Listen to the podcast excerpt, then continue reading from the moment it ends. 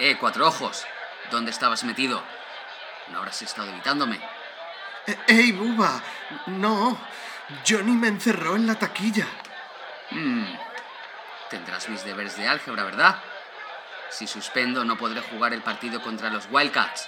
Y no querrías eso, ¿verdad? No, Buba. Aquí los tienes. Hmm. ¿Y el dinero de la comida? ¿Dónde está? Hoy solo me he comido un emparedado de mantequilla de cacahuete y necesito energía para patear traseros en el campo. T- También me lo quitó Johnny. Nos vamos a tener que ver las caras cuando terminen las clases. Pu- Pues no puedo. He quedado para escuchar cine de barra. ¿Cine de barra? Sí, eh, el cine que puedes disfrutar bebiéndote un liso. Hmm. No os importará que me apunte con vosotros, ¿verdad? Claro que no, Buba.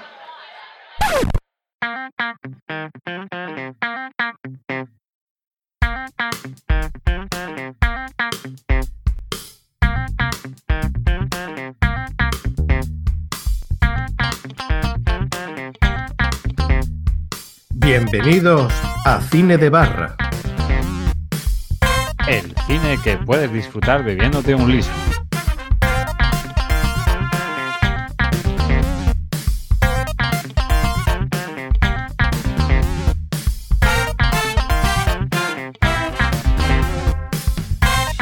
Hola a todos y bienvenidos al segundo programa de Cine de Barra. El cine que puedes disfrutar bebiéndote un liso fresquito. Nos han llegado muchos mensajes, concretamente dos, preguntando qué es un liso y lo desvelaremos cuando lleguemos a las 5.000 reproducciones.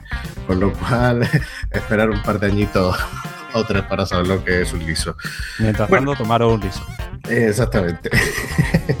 bueno, hoy estamos con, con un programa ochentero a tope dedicado a- otra vez a nuestro director favorito de los últimos tres días, El nombre del director es John. John Hughes. Tachán. Y estamos, igual que en el primer programa, Plisken. Yo estoy aquí con, bueno, eh, antes de nada, este hombre, este director, se basó su carrera, gran parte de su carrera, en las películas que hemos visto, en temáticas de críos de instituto. Y yo, como buen superhéroe, estoy aquí quitando a, los chavalillos estos que le tiran de los calzoncillos para arriba y los dejan colgar las perchas de las paredes en, en los institutos americanos, pues lo estoy bajando de allí, haciendo una buena labor social. No me esperaba menos de, de Plisken. El que os habla es Benal Madelman, el superhéroe de la Costa del Sol. Y hoy tenemos un colaborador que estuvo la semana pasada con la sección Cosa que, Cosas que nos hacen sentir viejos, que es Luigi Bercotti, y hoy entra a formar parte de- del equipo de cine de barra. Buenas tardes, Luigi. Bueno, buenas tardes, buenos días, buenas noches, cuando nos escuchéis. Luigi Bercotti. Buenas tardes, buenos días, buenas noches cuando nos escuchéis a vosotros también. ¿Qué pasa en tu Eh, casa? Ah, pues aquí estamos. Yo, bueno, yo en mi caso estaba entre clase y clase andando por, por, la taquilla y esas cosas, ahí cogiendo los libros y, todo eso. Y nada, y aquí pues me dispongo a charlar con vosotros de las películas de John Hughes. En concreto vamos a tratar cuatro películas de, de John Hughes, eh, pero específicamente las que están destinadas a un público adolescente o que los protagonistas son adolescentes, dentro de lo que se llamaría eh, el cine Brad Pack o Pandilla de Mocosos. Sería la peli de adolescente de toda la vida. Eh, Luigi, ¿qué nos puedes contar de John Hughes? Bueno, en primer lugar, eh, aclarar una cosilla. El, el Brad Pack, en realidad, más que el, más que el tipo de cine, era el, el grupo de actores que hizo, que hizo El Club de los Cinco, que probablemente fue la, la película más emblemática de John Hughes, eh, que, bueno, se le llamó el, el Brad Pack, que sería pues como una pandilla de, de niñatos, ¿no? Eh, en, cuanto, en cuanto a la pequeña biografía de presentación de, de John Hughes, pues habría que decir que, que nació en la ciudad de Lansing en 1950. eh, ¿Dó- ¿Dónde, dónde dice que nació? Lansing. En Lansing. Lansing. Eh, después se, se mudó con 13 años a Chicago, que bueno, fue su ciudad de adopción, a la que, a la que siempre tuvo mucho cariño, en la que inspiró, en la que, bueno, en la que situó sus películas y demás, ¿no? Eh, De verdad. se, se consideraba chica, chicagano, chicagueño, chicaguense o como se llame. Eh, Chicago, luego, no. o Chicago, Chi- Chicago, no. o como se diga, ¿no? Después se fue, se fue a estudiar a la Universidad de Arizona, pero no terminó, no terminó la carrera, se, se quitó en su año de junior, el año de junior, que es el tercero. Como todos sabréis, si no lo sabéis, pues bueno, en la Universidad Americana Sí, está sí, el por supuesto, por supuesto. por supuesto, naturalmente. El primer año es el, es el de freshman, el segundo es el de sophomore, sophomore, el tercero es el de junior y el cuarto es el de senior, ¿no? Pues él se quitó cuando estaba en el tercer año. Eh, a partir de ahí, pues bueno, entré en, entré en una, en una empresa de publicidad y, y luego en su tiempo libre pues se dedicaba a escribir historias cortas, artículos, algunas novelas que no se publicaron, material para, para cómicos de stand-up, es decir, lo que sería el club de la comedia de toda la vida. Luego en, 1900 en 1979 se hizo editor de una revista y a partir de ahí pues ya le empezaron a llegar, a llegar ofertas para, para escribir eh, guiones profesionales para el cine, eh, allá por los años 82, 83 y demás, hasta que ya pues empezó a hacer, empezó a dirigir sus propias películas Qué buena década. en la década de los 80, así que la lleva en el corazón. Sí, pues macho, Eh, hemos dado de lleno, ¿eh? hemos dado de lleno tanto en... Porque vamos, la, la moda, la música, es que más ochentero no, no hemos podido coger películas, Quillo. Además, de verdad.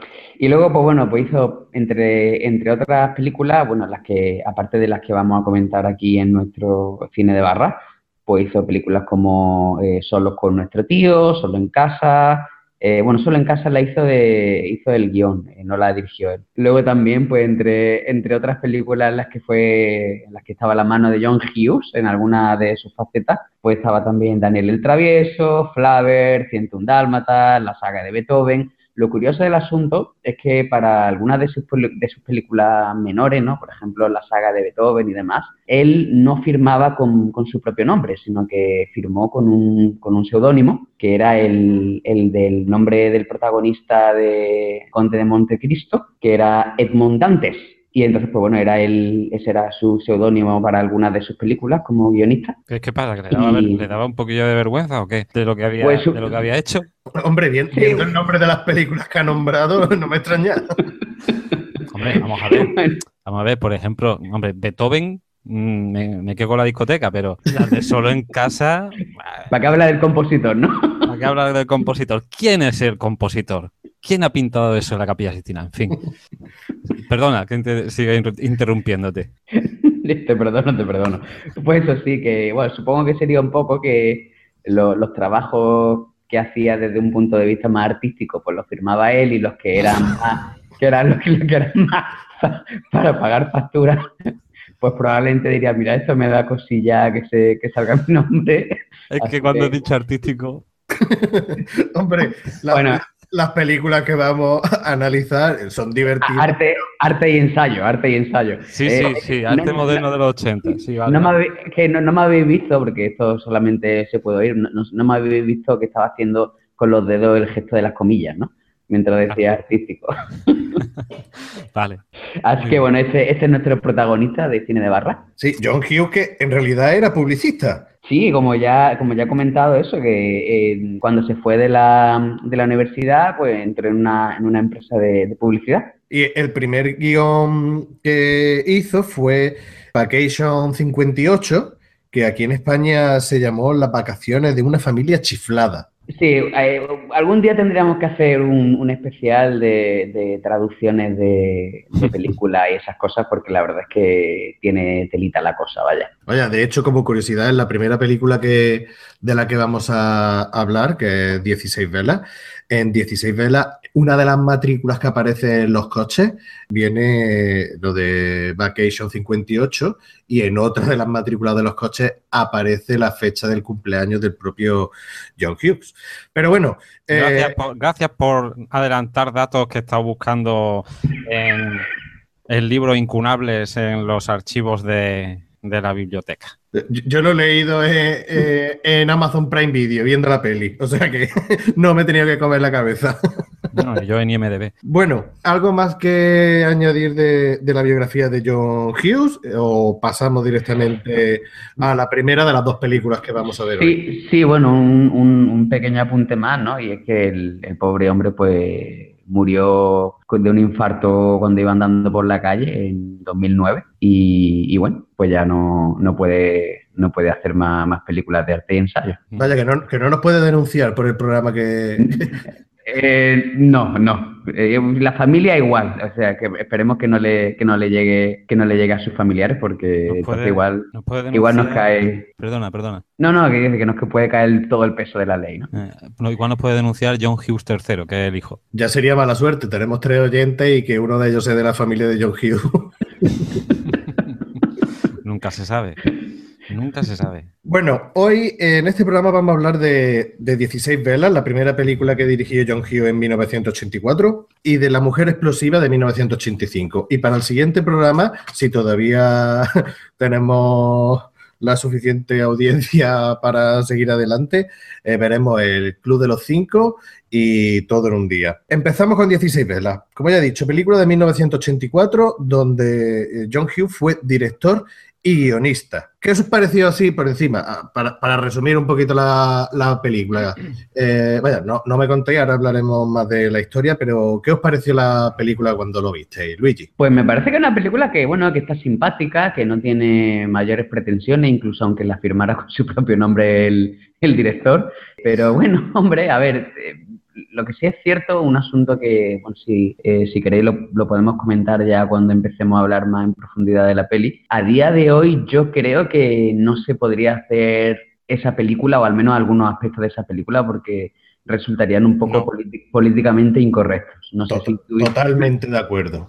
¿Tuviste la misma sensación cuando la visteis? Y con la mujer explosiva, peor aún.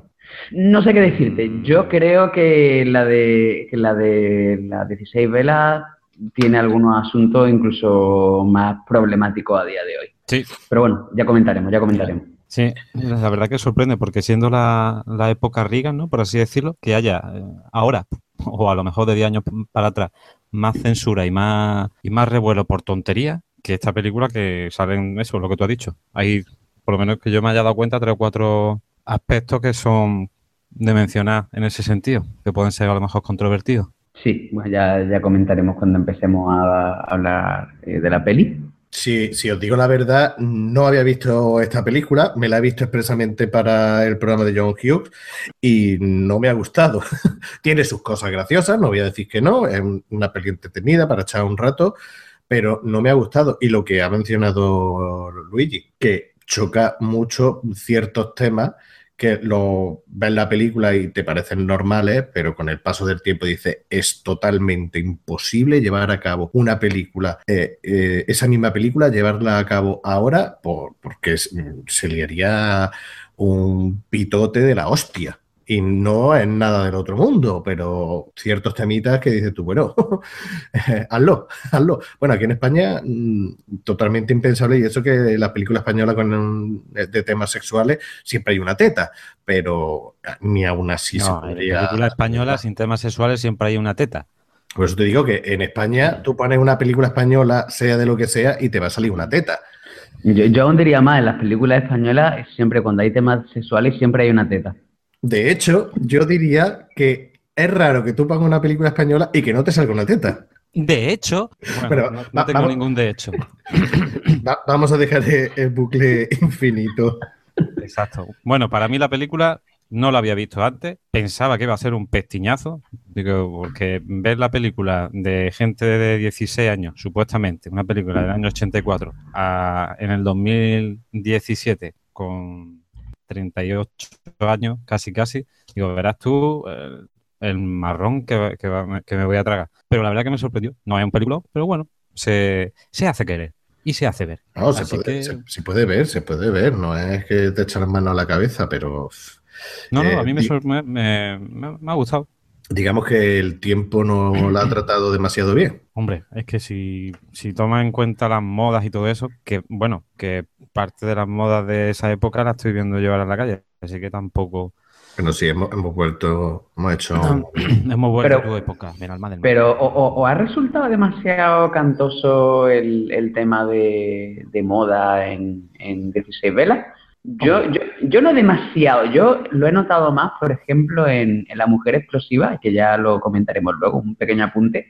En la indumentaria de Robert Downey Jr. me parece bastante impresentable, pero aparte de eso tampoco me parece excesivamente cantoso, no sé. Algunas cosas, pero bueno, tampoco es decir las gafas de algunos detalles. Bueno, vamos a hablar de- del reparto de la película para, para entrar de lleno. A- Bueno, que ya le hemos dado un buen repasito con lo que pensábamos. Al Pero vamos a turrón. al turrón. Vamos a- al turrón. Eh, a la almendrilla. Reparto. Tenemos a mi amiga la pelirroja pecosa Molly Ringwell. ¿Qué te gustan a ti las pelirrojas, verdad, Bernard Madelman? A mí me encanta, a mí donde esté una pelirroja con pecas, que se quite, ¿qué te digo yo? Que se quite Kelly LeBrock. que se quite Kelly LeBron con Mónica Bellucci. Que se quite Benalmada en Woman. También. bueno, tenemos a, Molly Ringwald que hace de Sam, la protagonista, Samantha, que, es curioso porque eh, es un- una, una actriz que sale en varias películas de John Hughes. Al parecer a John Hughes sí le gustaban las pelirrojas.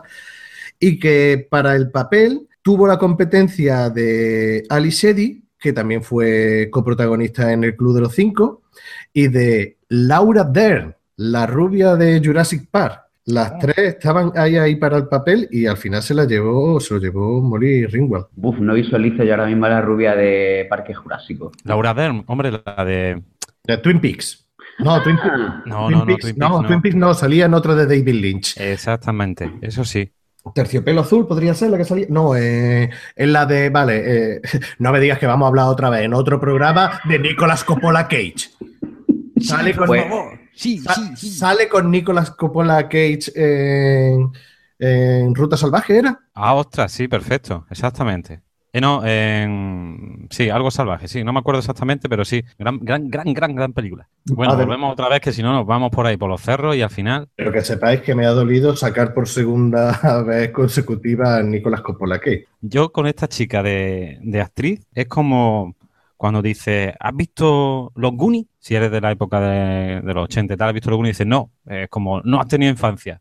Pues esta tía es que te tiene que sonar seguro alguna de las películas, seguro, por, de, típicas de los 80. Si no te suena esta tía de actriz de ninguna película de, de los 80, es que uff, lo tienes crudo. Sí, sí, sale bastante. y- Corazón salvaje, no era Ruta Salvaje, Corazón, Corazón salvaje. salvaje. nombre de culebrón venezolano total, ¿eh? Ya ves, y con Nicolas Cage. Bueno, otra anécdota de Corazón Salvaje y ya lo dejamos. ¿Os acordáis, ¿os acordáis de Caiga quien caiga? Que utilizaban una canción cuando entrevistaban a lo mejor a alguien, los hombres de negro, que era que era un riff de guitarra y una batería, un doble mombo a saco. Sí. Pues gracias a esa película descubrí la canción. porque te, te hiciste, te hiciste un, un, un remember de Nicolas Cage, ¿no? Te hiciste un maratón y lo pillaste ahí de buen rollo, ¿no? Total- es que no sé, tenía esa película ahí bajada de Corazón Salvaje, de veces que te pones a navegar por internet y que te dicen que, que puede ser una especie de cuento infantil moderno y en Na- fin. na- navegar por internet estamos hablando de 1997, 98, por ahí, ¿no? Yo sigo navegando. Madre mía. El vuelo del navegante. El vuelo del navegante. Bueno, vamos otra vez que otra otra película de los 80, venga, Joder. en la cual en la cual cogen un ordenador, se lo llevan a una colina y empiezan a jugar a, a hacer trapiches con él sin conectarlo a, a la luz ni nada. Es esto, un portátil de aquella época. Bueno, Seguimos con el reparto. bueno, te- tenemos a, a- Bueno, estamos hablando de, de Molly, de Sam, la, La prota- la protagonista. Que, que es la protagonista de la película. Y luego eh, el chico, eh, el protagonista, es Michael Scoffin, que no tiene nada que ver con los de mm, Prison Break. Michael eh, es Coffin, ¿no? Sí, sí, Coffin, Coffin. Vale, Coffin. Pues hace el papel de, de Jake, que es el chico guapetón del que Molly se enamora. Que otra curiosidad, eh, para el papel, Michael Scoffin, eh, digamos que eh, tuvo que competir en el casting con el señor Vigo Mortensen. y bando. ¿Dos que ¿Dos que te he quitado? No pasa nada, venga. es verdad, Vigo Mortensen. Sí, sí, sí. Bueno, luego tenemos a Anthony Michael Hall, que hace el papel de Ted. ¿Tiene algo que aportar, eh, Pliske? Anthony Michael Hall. No quiero. No quiero. Eh, sí, este hombre, eh, su familia es dueña de los caramelos, como bien ha dicho Luis. Pero bueno, eh, pues nada, otro actor también de, de- del grupito de- del director, de John Hughes, porque sale en esta película, sale en el Club de los Cinco, El sale Brat Pack. en, exactamente, en el Rat Pack, sin Y el- droga ni sexo. En La Mujer Explosiva también sale. Y en La Mujer Explosiva, exactamente. Así que, que la verdad que, que parece que le hizo Tilín. No Ujú. sé la palabra. Sí. Es, Y, y la Es- verdad, es- la verdad, perdón, la verdad es que no sé si habréis visto imágenes recientes suyas, pero la verdad es que su cara actual es bastante momento, cosas que nos hacen sentir viejos, ¿eh? Hombre, es que nació en el 68. Sí, pero hay otra, hay otra, hay otras personas de, de- del reparto y tal que no, que no han cambiado tanto. Foto de la pelirroja y tampoco tam- se nota que ella, ¿no? Pero si, si tú ves una foto del tío este, dice, ah, él, él mismo. Pero bueno, no sé, simplemente un pequeño apunte que se me, que se me ocurrió cuando estaba ahí mirando cosillas y tal. Digo, joder, macho, no parece. Yo la verdad que cuando vi, eh, porque como buen- buena película de culto, me la he visto en inglés. venga ya, Sí, qué máquina. es que no la encontraba en español. Y ¿No, no la encontraba en el, en el videoclub? ¿No estaba? No, no estaba. Eh, Es que me he tenido que ir a otro videoclub que tienen películas francesas, originales, vietnamitas y demás, y tenían esta en versión original subtitulada. Y la verdad que el chaval le pone, le pone ganas. Cuando suelta su discurso y demás, eh, mola. A mí me, me ha gustado cómo, cómo interpreta. Vale, vale. Habíamos dicho que, que Anthony Michael Hall, el de los caramelos, hacía el papel de Ted. ¿Y sabéis con quién tuvo que, que competir en el casting para llevarse el papel? Sorpréndenos. Con Jim. Carrey. Ah, verdad, la tenía que apuntar. Otra Jim que la has quitado. No, no le he quitado porque le, le he dado paso para que lo dijera él y, y no he dicho ni mu. Es que claro, tío, es que tengo aquí, tengo aquí 101 cosas curiosas, pues me resulta un poco complicado buscarlo. Con Jim Carrey, pues me, me gusta más este chaval que Jim Carrey. Hombre, Sí. para, este, para este papel, yo a Jim Sí. Carrey es que no lo veo, pero ni, ni, vamos, no lo visualizo de ninguna de las maneras, vaya. No, para nada. Luego, eh, ya en papeles mm, secundarios, porque digamos que este es el trío de, de los actores protagonistas. Luego tenemos a, a Haviland Morris, que hace de la chica más famosa o popular del instituto, que aparece enseñando los pechitos, La, la- la película entonces podría ser española, ¿no? porque salen pechitos, claro. Oye, es que sale, bueno, sale en pechito, sale casi casi un desnudo integral, ¿eh? Casi sale un conejo. Sí, sí, de la chistera. Casi, Joder. casi. Ah, pues no. Porque estaban. eh, hay, hay una parte en la que la prota y su amiga de- del Insti están viendo cómo, cómo se ducha. Esto no es una película de Vin Diesel como Triple X, ¿eh? lo que estoy contando. Están las dos mirando cómo se ducha la, la guay del instituto y vamos, se le ve menos, lo, menos el Roger Rabbit, prácticamente todo, que es una cosa que me sorprendió para una película americana del año 84. Hombre, en aquella época yo creo que había bastante destapillo en, Hmm, en el cine verdad. así adolescente gamberro y tal, ¿no? Porque sí, es verdad, sí, sí. Había más destapillos, sí. Es cierto. La verdad es que es una pena que aparezca la Haviland Morris esta enseñando los pechos. Bueno, no, una pena, es una delicia. La, la chavala está de buen ver y mejor tocar. Pero que- digo, patriarcado! digo que es una pena porque luego eh, la mujer explosiva salí que Lily Brooke y no nos enseña ni una tetilla y está bastante, bastante mejor. Igual a lo mejor temas de, de casting y cosas esas de... A lo mejor era más Sí. conocida que Lily Brock y no... No, no, quería- Era la segunda película que hacía Kelly LeBron. Bueno, pero ya, ya hablaremos en, en la siguiente peli. Exacto. Eh, más eh, actores secundarios que aparecen, pues Hombre, los hermanos. los hermanos, hermano y hermana, Es muy secundario, pero salen. pero salen John y Joan Cusack.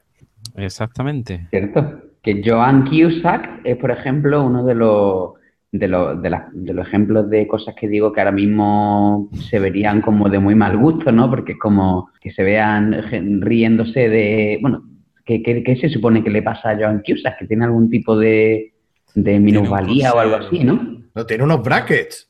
No, pero tiene como una especie de corsé para corregir. Para el cuello. Y, y entonces, pues, hay, hay, va- hay unos cuantos chistes en plan riéndonos de que la pobre no se pueda mover bien, ¿no? Y entonces eso a día de, a día de hoy yo creo que se vería de bastante, de bastante mal gusto.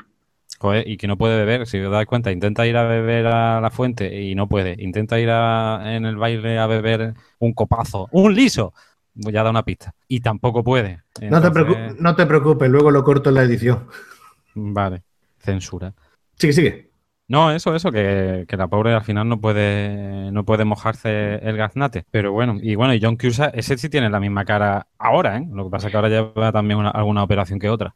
Claro, e- e- ese es un, ese es un buen ejemplo. Es decir, John Cusack, tú lo ves y se ve que él, de niño, pero se ve que él, ¿no? Eh, En cambio, el, el rubito, pues, es que tú lo miras ahora y, y cuesta reconocerlo. Más ah, actores y actrices que aparecen haciendo papeles secundarios. John Capelos, supongo que se pronuncia, bueno, no se pronunciará así, pero lo digo. ¿Tiene algo que ver con Fabio o...? No, con Fabio no es eh, desde cine de barra desme- desmentimos que John Capelos sea familiar de Fabio Capelos. Desde aquí lo desmentimos. Bueno, aparece John Capelos, que hace de el, el novio que se va a casar con la hermana de, de la pelirroja, de Samantha, que casualmente John Capelos también aparece en 16 velas, el Club de los Cinco y en La Mujer Explosiva, junto a Michael, Anthony Michael Hall. Sí, sí, cierto. También aparece Zelda Rubinstein, que la conoceréis com- como la, la viejecita bajita de Poltergeist, que hace Exacto. un papel muy secundario. Y luego, como curiosidad, eh, el último personaje que tenía pensado hablar era eh, Jamie Gertz. No sé si sabréis quién es Jamie Gertz, pero aparece, es la, la protagonista, la chica de otra peli de culto que es Jóvenes Ocultos. Una película de culto, que jóvenes ocultos. Exactamente. No, tío, eh, pues ese dato es...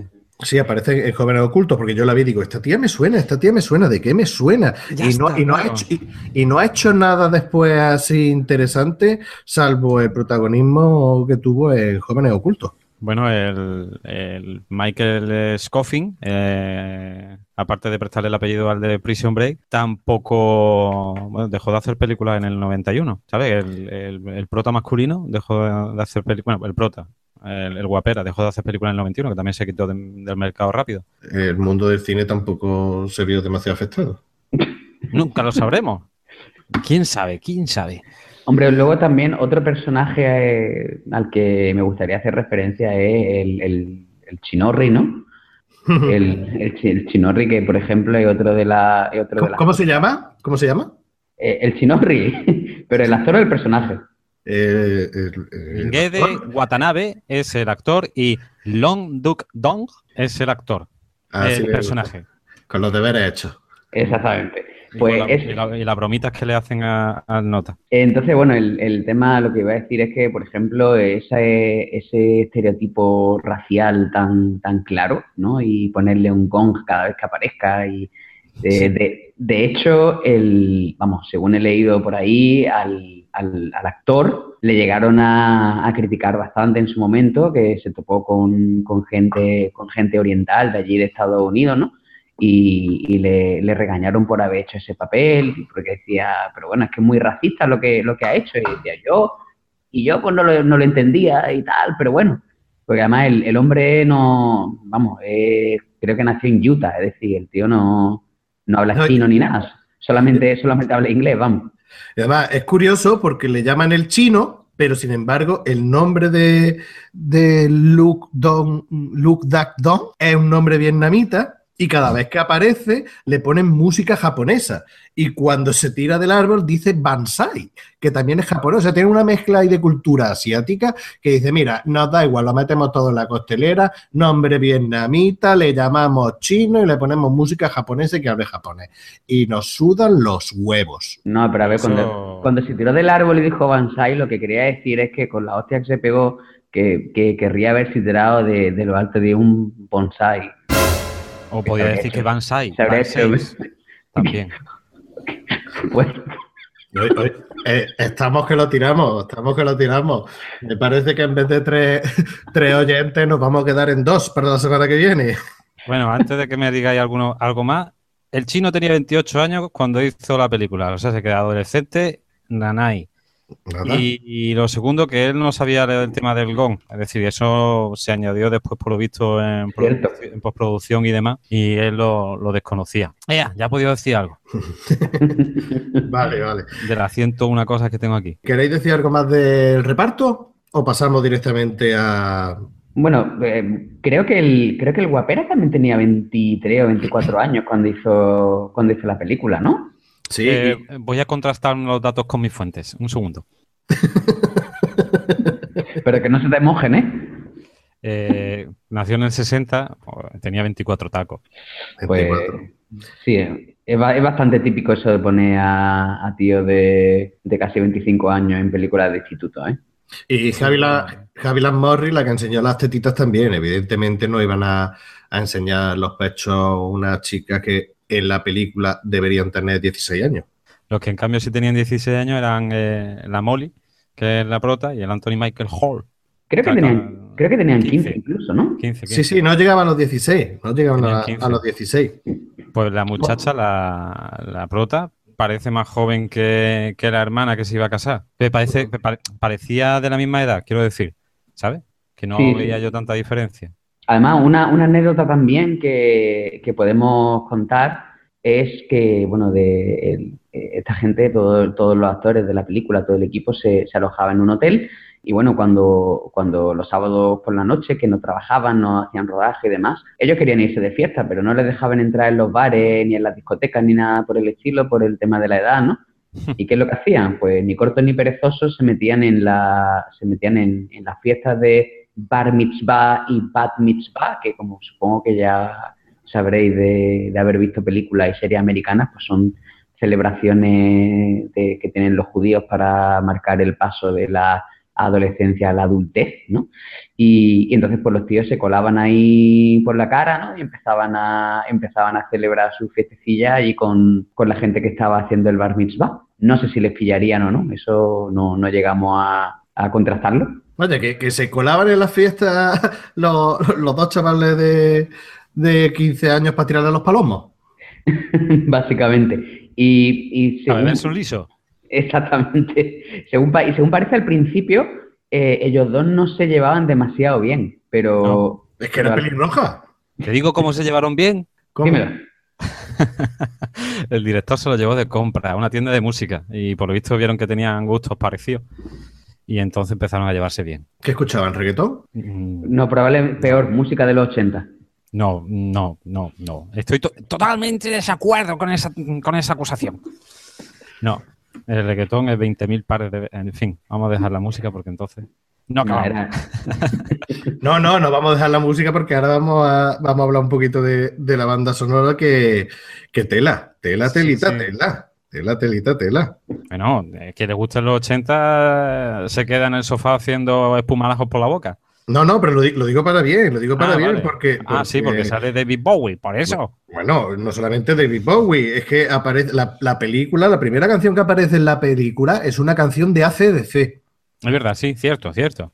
Y bueno, y tenemos, tenemos grupo, además de ACDC, aparece la canción de Peter Gunn, aparece Billy Idol con el Rebel Yell, Rebel Yell, jeje, eh, Paul sí. Young, Spandau Ballet con la pastelosa canción de True, aparecen The Special, Steve Ah. Ray Vaughan, Patti Smith, David Bowie, con lo cual es que la banda sonora es espectacular. La banda sonora es para ponerte el disco y fliparlo y olvidarte de la peli. supera, supera la película en la que estaba metida, ¿no? Y sale también de Stray Cats, a quien le guste la música en plan rockabilly. Efectivamente, también. Es por, por no hablar de que en una cena aparece la música del padrino. Eh, sí. La cena con los, cuñ- con los con suegros italianos. Sí, sí, aquí es lo que, es lo que ha dicho Luigi. Eh, un chino vietnamita japonés que lo ponemos aquí de tonto del culo. ¿Que hay italiano? Ah, no, son griegos. Ah, Da igual, italiano o griego. Ah, estos son del Mediterráneo, son todos lo mismo. Le ponen mafiosos y eructando, la tía en chándal y la, futura suegra. Y, después al principio de la película también están la prota con su amiga dándose un paseo por el instituto y hablando de que eh, a ver si encuentran un chico y tal, y dice, "Ah, igual puede ser un chico negro. Y dice ella, oh, negro. ah". Digo, aquí van haciendo amigos como mayoral, ¿eh? Bueno, eso yo tampoco lo interpreté como "Oh", sino como en plan que, que realmente en aquellos tiempos el, el tema interracial era, era bastante complicado. Es decir, que es que lo- si lo vemos con la perspectiva de hoy, pues se ve como algo mucho más normal, pero vamos, de hecho, eh, este, ¿cómo se llamaba este director? El director este de, lo- de las películas de negro, eh, Spike Lee. Spike Lee, eso. El director de las películas de negro. Me ha quedado, vamos, políticamente correcto a tope. Un, sal- un saludo. añadimos a cine de barra los aficionados de, del cine de negro de Spike Lee y los amantes de cómics DC. Exactamente. No, Marvel, perdona, Marvel. Tenemos un club de fans genial. Sigue, Pues sigue. que, sí, que, que Spike Lee, un- vamos, unos cuantos años después hizo la película esta de Fiebre Salvaje, que era, que era sobre eso, no era de, de la- los problemas que tienen las relaciones interraciales y demás. Y, y eso en ese sentido yo no lo veo tan, tan chungo, lo veo una cosa más, mm, pues bueno, coyuntural por la... De por la época, pero. Claro. Pero, pero bueno, en verdad es que yo no sé aquí en esta película, pero ¿sale algún negro? Mm, No recuerdo, yo creo que no. Claro, porque los negros estaban en los institutos chungos. Ay, Dios. En Pues, fin, pues me has pillado, no, no recuerdo que, que es que yo, ¿eh? este, cuando vi esta película y la de la chica explosiva y tal, bueno, las chicas explosivas sí salen, pero la de esta, la de 16 velas, no. Aparte que es una, vamos, es una sociedad clase media alta de un instituto super guay. eh, uno- tengo- voy a cumplir 16 años y quiero un coche. Eh, mi colega, el, el- aquí el guay del, del cole tiene un Porsche y un Rolls Royce, que por cierto parece ser que el coche era de, de John Hughes. Según Por cierto, el, es que allí en Estados Unidos que el tema del, del cumpleaños de los 16 años, sobre todo para las chicas, eh, tiene mucha tradición. Yo cuando estaba viviendo en Inglaterra, me acuerdo que me enganché un poquito en plan guilty, guilty pleasure a un programa que echaba en la MTV que se llamaba el Super Sweet 16. No sé si os sonará. No. ¿Eh? Bueno, el Super Sweet 16 Eh, ostras, sí. Es que un día zapeando lo dejé y... zapeando. Sí, sí, no, en serio. Como, es que, bueno, sí que hay 20.000 canales de mierda. Un saludo a, a todos los políticos que agradeciéndole los canales de la TDT. Hay 16.000 canales que, que te ponen lo mismo y demás. Y, y zapeando había una cría que tenía yo un cabreo del 15 porque, macho, le habían regalado un cochazo, pero ella quería en otro color. Era, eh, Pues, sí, el, el- el programa ese la verdad es que era un poco bastante fascinante desde un punto de vista antropológico.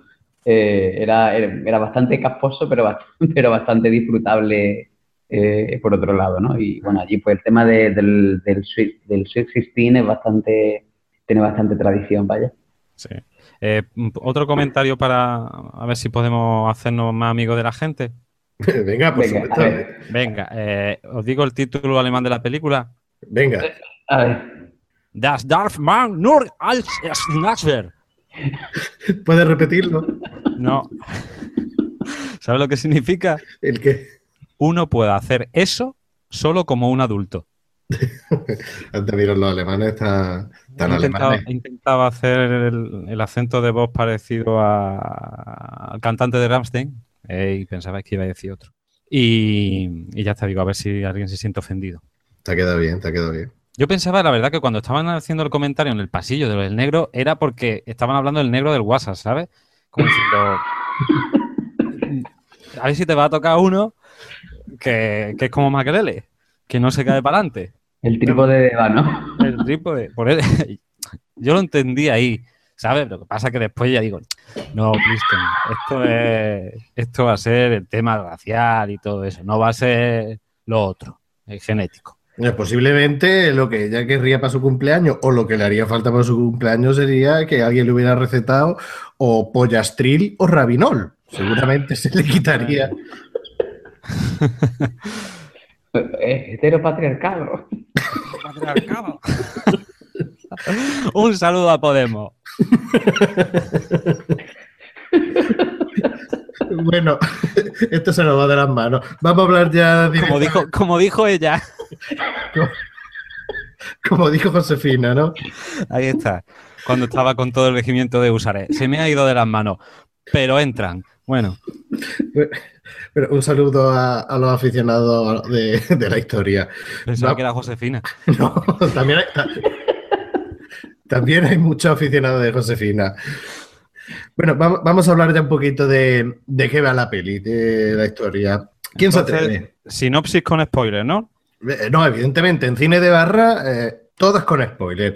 Si no quieres spoiler, pues no nos escuches. Que Además, no- ya, ya, han pasado los siete años, ¿no? Se dice que los spoilers caducan a los siete años, o sea que estamos ¿Eh? ya más que... ¿No, ¿Nunca lo habéis escuchado eso?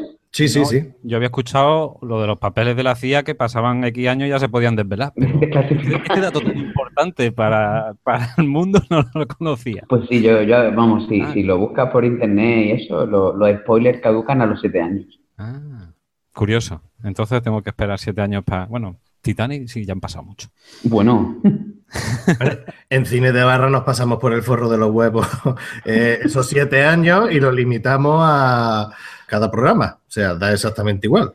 Hacemos spoiler. O sea, ya empezamos con esa política en el primer programa, en plan, spoiler, ya lo he dicho. Y, y no, y no vamos a volver atrás. O sea, que vivimos, vivimos por el lado salvaje de la vida. Siempre. Alma. siempre. Donde no hay arcén. Bueno, ¿quién se arranca a contar un poquito de, de qué va la película con spoiler? Yo mismo. 16 Candles o 16 Candelas. Bueno, no, la verdad que aquí el título lo han traducido bien. 16 velas, 16 candles. Año 1984, una cría eh, se despierta el día de su, de su 16, de si- dieci- cuando va a cumplir 16 años. Vamos. ¿Para qué vamos a, darle más vueltas? Y lo que ha dicho Luigi, es algo muy importante para, para la muchachada de, de Norteamérica y resulta de que ni el tato se acuerda de, de que es su cumpleaños.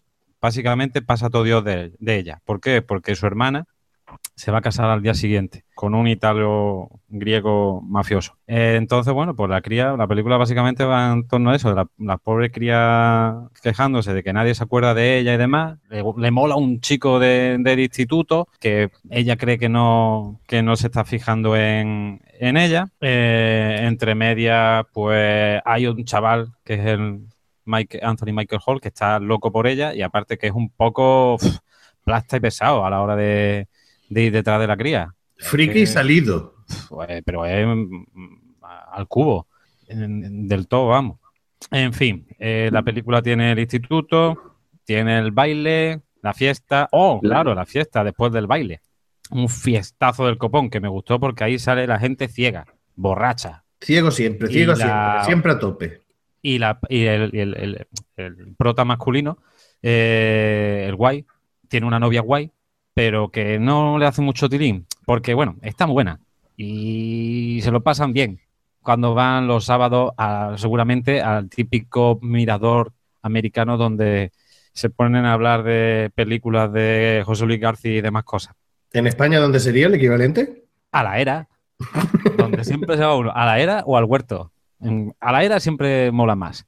Total, que el chaval también está un poco aburrido de la otra. La otra pilla un pelotazo del 15. Sale fumando porro, que creo que es otra cosa también interesante. Y, bueno, la cosa va, va que el chaval, el Anthony Michael Hall, que es el friki salido que quiere irse con Samantha, interpretado por Molly Ringwald, al final hace de Celestina. Y empareja a, a Jake con Samantha y acaban juntos. Después de la boda de, de la, de la hermana de, de Samantha. El karma premia a Anthony Michael Hall liándose con la exnovia de, del protagonista masculino, de Jake. Perdón, y aquí es donde tenemos otro gran punto problemático, ¿no? Porque, porque es como que el chaval se aprovecha de que la otra está como las grecas, ¿no? Y a día de hoy, pues eso yo creo que se, se percibiría de una forma bastante chunga. Yo es que creo que él al final se emborracha también y lo hacen los dos borrachos. O, he querido entender. Sí, pero aún así no queda bonito porque los amigos, John Cusack y el otro, que son los. serían como los frikis tecnológicos actuales con móviles, pero en aquella época llevaba como gafas de infrarrojo, eh, auriculares con micrófonos, o sea, una cosa, tecnología de la NASA para la época. Le ayudan con una Polaroid a hacerle fotos. O sea que en parte, sí, vale, eh, eh, Anthony Michael Hall, Ted, Ted el granjero, estaría borracho, estaría borracho, pero los amigos no. Y los amigos sacaron la cámara para hacerle fotos a, la tía. Que otra cosa que me parece un poquito fuerte, bueno, un poquito fuerte, a, día de hoy no, pero viendo la película sí me llama mucho la atención, es que la, chica esta, la Haviland Morris, que fue la que enseñó los pechitos, pues dice abiertamente que toma la píldora. Una chica de instituto diciendo que toma ah, la píldora. Y que tiene el periodo. Hombre, si, si, toma la píldora debería tener el periodo. No, vamos a ver. Me refiero a que hablan de que tiene el periodo. Sí, sí. No, no, no, no, no. No saquemos cosas de, de tiesto. al final siempre acabamos donde acabamos, hablando de, hablando un poco también, hablando un poco también del tema de, los, de los frikis tecnológicos, eh, me hizo gracia el hecho de que, de que se apostaran 10 eh, discos floppy, ¿no? Sí. Porque era como que es que los floppy es que son muy caros. en el año 84, Bueno, eh, discos floppy lo dice en la versión original. Sí. Sí, claro, es que yo la he también en inglés como... Eh, en la versión doblada hablan de vinilos. Toma ya. Adiós. Curioso, no, no sabía yo eso. Te cagas moraga. Otra cosa que eh, tenía que apuntar que me resultó curioso de la película es los abuelos cuando se encuentran a, la protagonista Samantha obsesionados de que no le han salido tetas, no tiene pecho. Y que, le, tocan los pechos. Sí, la abuela. sí, sí, sí, me resultó, digo, mm, eh, el 84, Estados Unidos, esta temática, España, finales de los 70, Pajares y Exceso, no hay mucha diferencia, ¿eh? Aquí hay algunas cosas que algo tiene que haber ahí, alguna conexión o algo. los, abuelos, los abuelos eran bastante impresentables en su conjunto, ¿eh? Todos, sí. Bueno, ¿y el niño? ¿Y el hermano? El, hermano era odioso. El hermano, era odioso, ¿eh? sacado de, una película de Spielberg, El niño coñón. ¿eh? No, no, no, porque los niños de Spielberg son no, me, refiero, sentimentales, pero me, refiero a me refiero a insoportable. Ah. Este es para este es dejarlo solo en casa con Macaulay Culkin para que lo, remate. Otra cosilla, ya que antes de que se me olvide. Al parecer esta película fue un poco como el germen de, posteriores películas de tema de instituto, de baile, cosas así de ese tipo.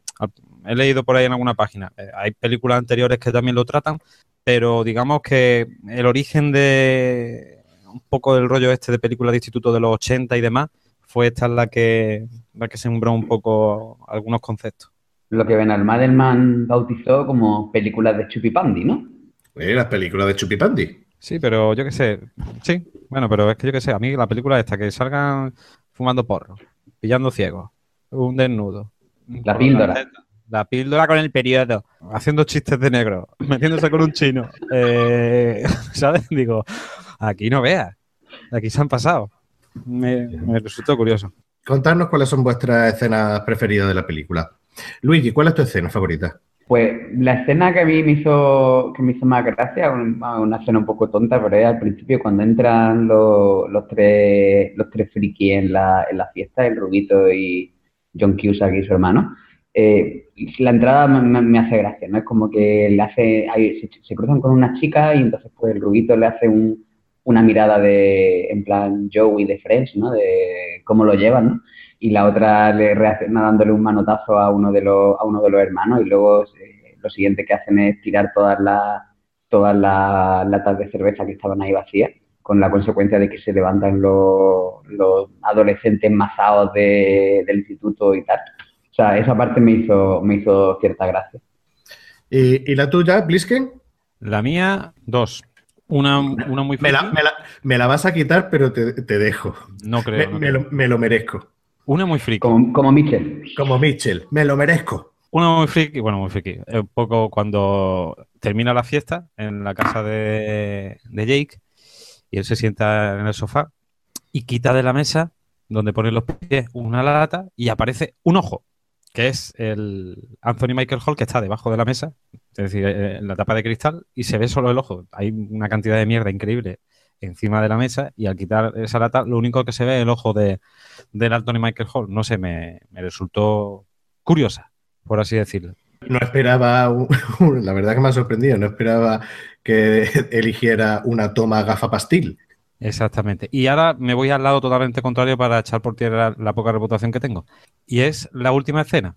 Es decir, porque cuando están los dos al final con la tarta de cumpleaños que le hace, entendemos que le, que le compró él a ella en Patelín un domingo por la tarde, y la, la escena final, pues que, que se dan el beso.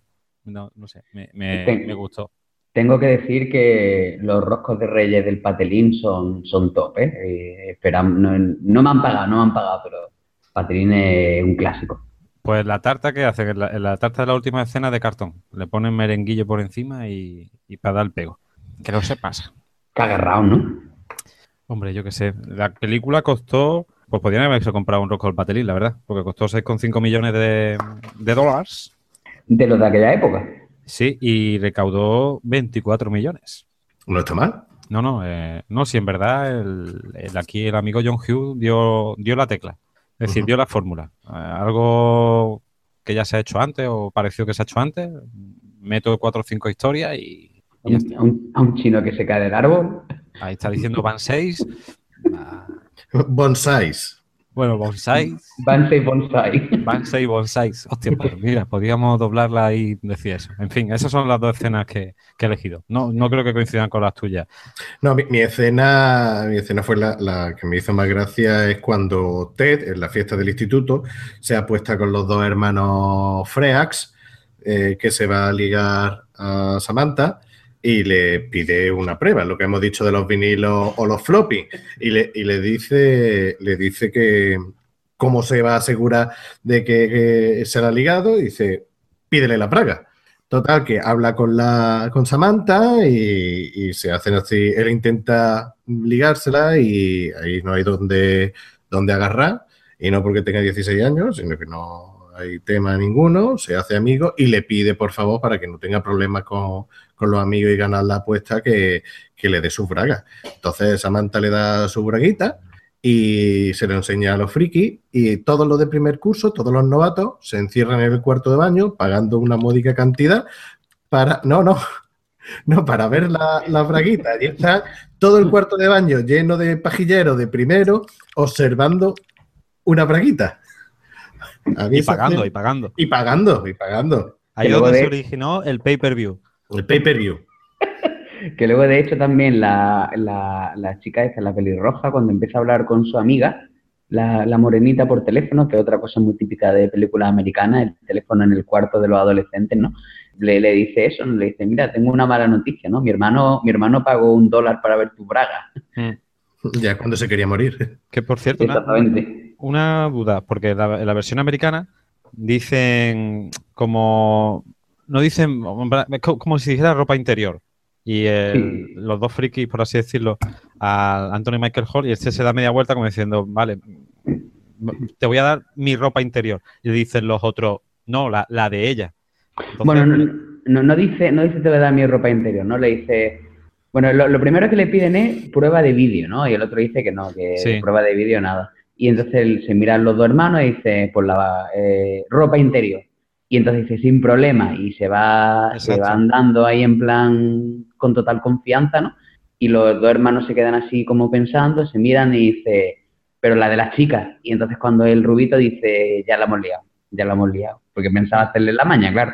claro. Y en español, ¿qué dicen? ¿Primero Igual. calzoncillo y después braca? No, igual dice, no recuerdo interior, si fue eh, la ropa interior o la braguita, creo que decía la ropa interior, pero es el mismo chiste, el mismo chiste, el mismo juego de palabras. No, ahí no, no varía mucho. Igual esta idea la han sacado de Chicho de remoto. ¿De, de qué año Chicho Terremoto, oye? Ah. Eso lo, lo veremos en la segunda parte de Cine de Barra. La tercera, la tercera. Lo veremos en la tercera parte de Cine de Barra. Bueno, ya podíamos ir eh, Eh, por- al- ¿no? al- ¿Algo más que tenéis que, que apuntar? Yo tengo un par de curiosidades. A ver, Eh. Eh, Por un lado, eh, tanto eh, o sea, paralelismo entre la mujer explosiva y 16 velas. En ambas películas aparece como cochazo eh, destacado ahí un Porsche o Porsche. Un Porsche amarillo. Un Porsche, aparece un Porsche en las dos películas. También ambas películas están rodadas en Chicago. Bueno, rodadas, están ambientadas en Chicago. Bueno, sí, rodadas y ambientadas en Chicago. Y luego una curiosidad de, de esta película 16 velas, ya he contado antes, me adelanté lo de las matrículas. En la, en la escena de la película cuando sale, Sí, en la boda. salen toda la familia corriendo para ir a, a la boda, que están diciendo los abuelos con el padre de la novia y el niño, no, pues siéntate tú adelante, siéntate atrás, venga, nos vamos allí. Te pone a contar y dices, güey, mucha gente para meterse el coche, no sé si son seis o siete personas para meterse en Muchísimas. coche, de un coche normal, y sale una abuela y dice, sí, yo me meto adelante, se ve como mm, abre la puerta y sale del coche, pero no se llega a meter dentro del coche, se ve a la mujer agachada y el coche sale y la voz en off, bueno, la voz en off, sí, la, la voz diciendo, sí, eh", ya hablando como si estuviera dentro del coche y si te fijas, se ve a la mujer agachada ahí en pompa y el coche saliendo. se, ve, se ve ese fallo. ¿Y sabéis cuánto tiempo tardó en escribir eh, John Hughes eh, 16 velas? Pues Sí, si, son, pero no. si son cuatro horas me parece mucho. ¿Cuánto fue? Do- dos días. Un fin de Dos semana. Bueno, De- bueno, de hecho, eh, escribió en dos días tanto el Club de los Cinco, que, que será comentada en la próxima entrega de cine de Barra, el 16 Vela y, y esta, y la Weird Science, la de la mujer explosiva. exactamente. Eh, ya por último, otra cosa que, tenía por aquí apuntada. El director sale la película, en la boda, cuando salen todos los, invitados y demás. Al parecer se queda, yo no me he dado cuenta, ha sido después eh, consultando los archivos. Aparece eh, la última persona que abandona la iglesia, al parecer es el director. Sale fugazmente, pero bueno, ahí, ahí deja su marca Hitchcock, Hitchcockiana. Hitchcockiana, ¿no? Exactamente.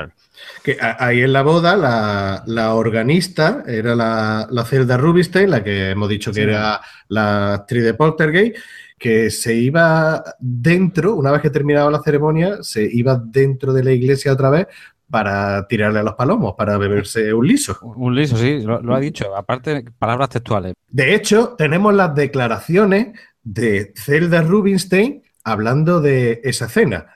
Ponemos el corte. Estoy hasta los huevos de niños coñones y de fantasma de los huevos.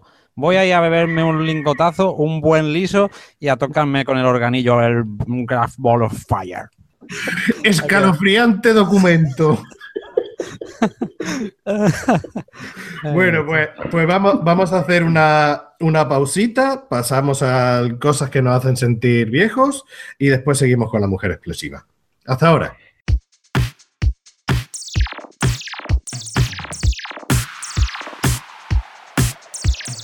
Cosas que nos hacen sentir viejos. Con Luigi Bercotti.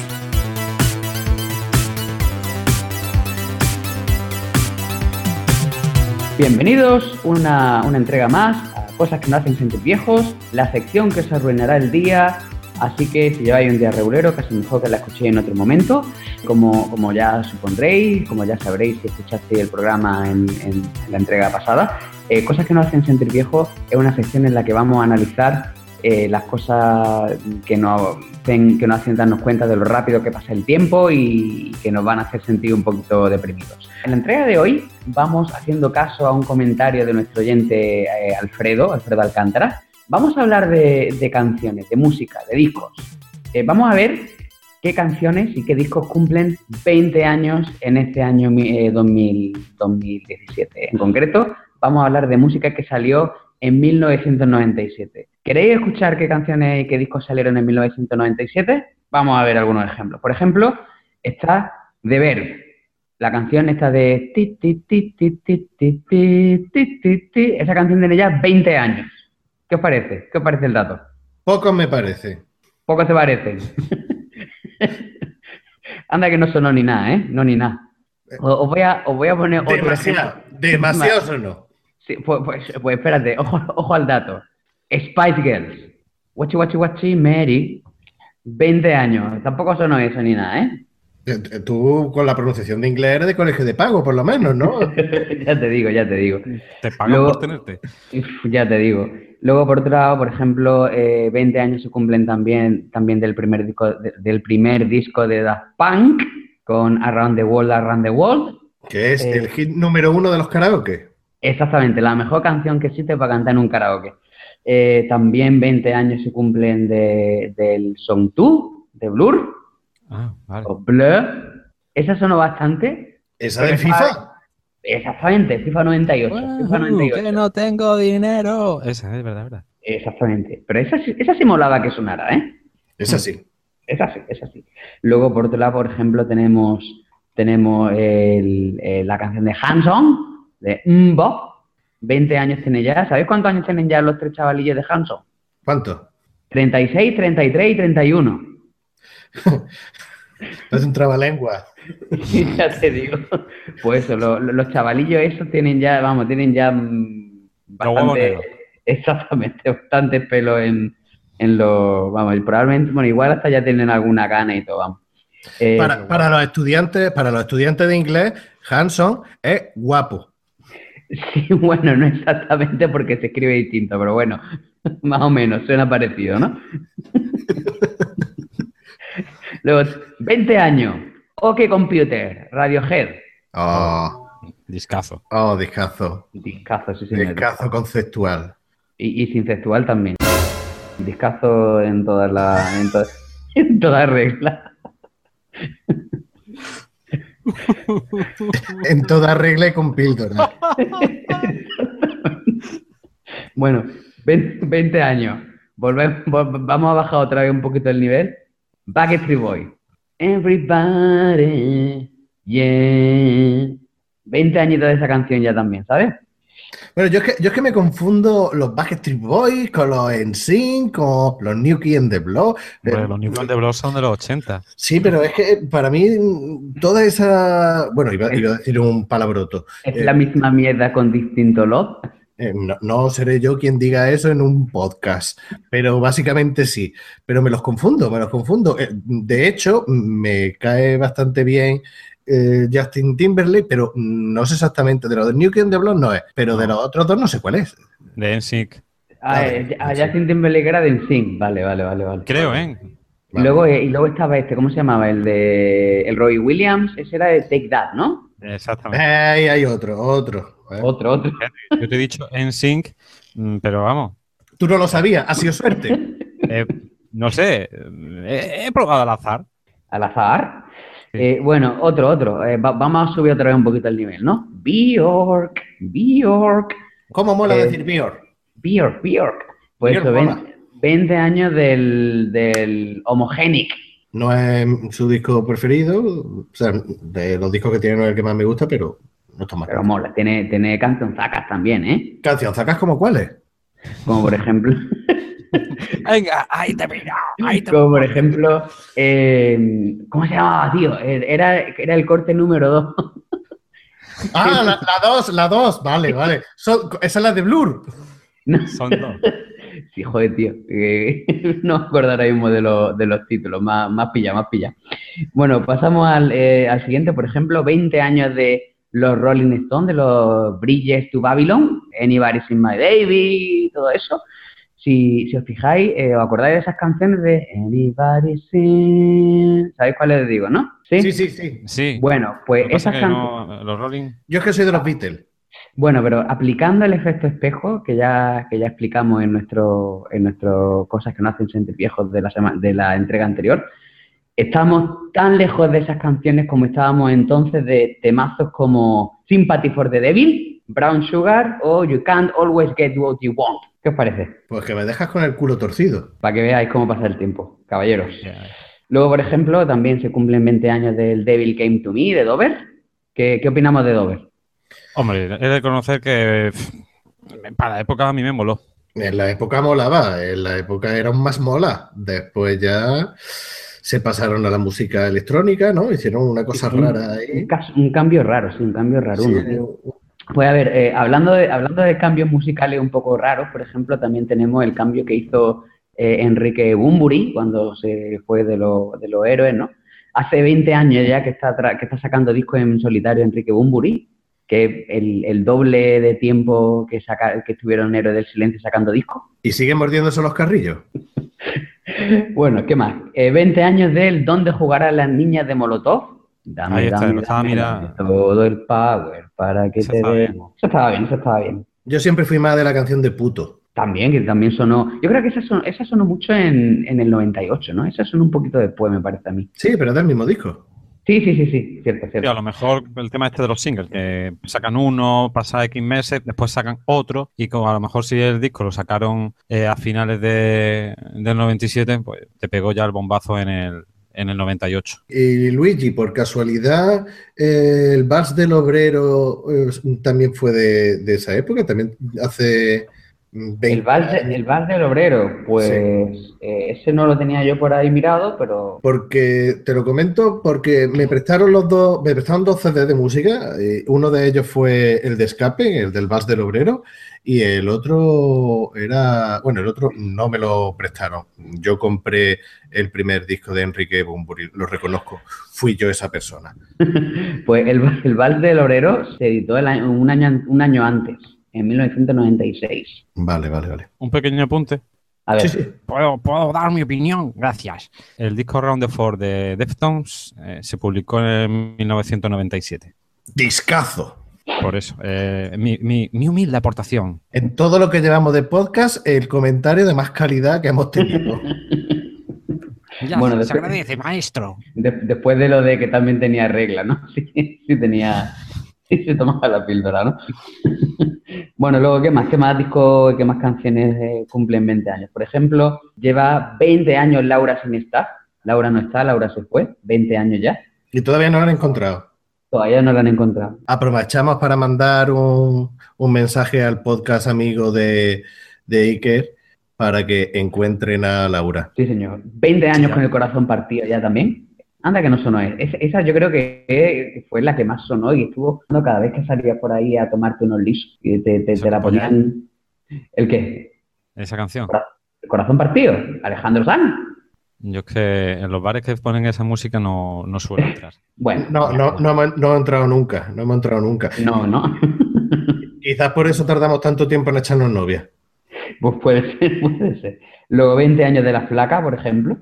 Y ahí sigue Pau Donner haciendo remake de su propia canción, Bueno, Es su ahora primer- de su primer éxito. 20 años, por ejemplo, de, Tita- de Titanic, que lo mencionamos antes también, 20 añitos de Titanic, con su famosa banda sonora con Celine Dion. Uf, no se hundiera con el barco.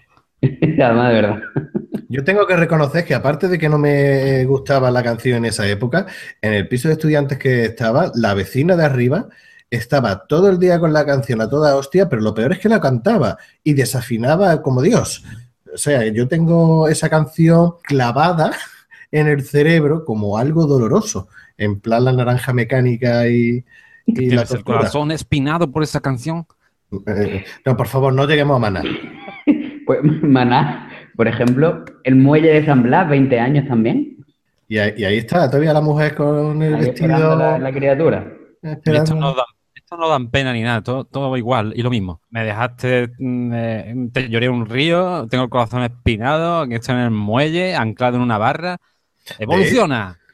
De hecho, aprovechamos para decirle a nuestros oyentes, a los dos, que si quieren hacer un, un juego de alcohol y de chupitos, que se pongan un disco de maná, cada vez que digan la palabra amor, se beban un chupito. Ciego en la primera can- en la primera parte una canción de dos minutos. Luego 20 años de Don't Speak, de No Doubt. Oh, a mí se me mola. A mí me mola la cantante. Sí, bueno, o por lo menos en, en aquel tiempo, ¿no? Que también ya la criatura tiene ya su cerca de 50 años, ¿eh? Pues seguro que estará. ¿Cómo se llamaba? Wayne ¿Quién? Stefani. La- Gwen Stefani, sí, Gwen Stefani. ¿Stephanie o Stephanie? Stefani, Stefani. Stefani, Stefani. Es, Stefani. es Stefani. Stefani, Stefani. Vale, vale. vale. Ma- madre mía. Y, y- Lo- y luego también, por ejemplo, estaba la de Peach, de Meredith Brooks. I'm a peach, I'm a lover, I'm a child, Mm. I'm a... Pues también tiene su, sus 20 añitos. Y, y bueno, pues estas son algunos de la- algunas de las canciones que, que ya tienen 20 años, que es como Todas estas canciones están ya a mitad de la carrera. Eh, una, una pregunta, a ver si Una respuesta. eh, consultando, aquí aparece que también hace, hace 20 años del disco Pop de U2, pone también 20 años del disco ¿Qué, de... canciones, ¿Qué canciones famosas había del pop, tío?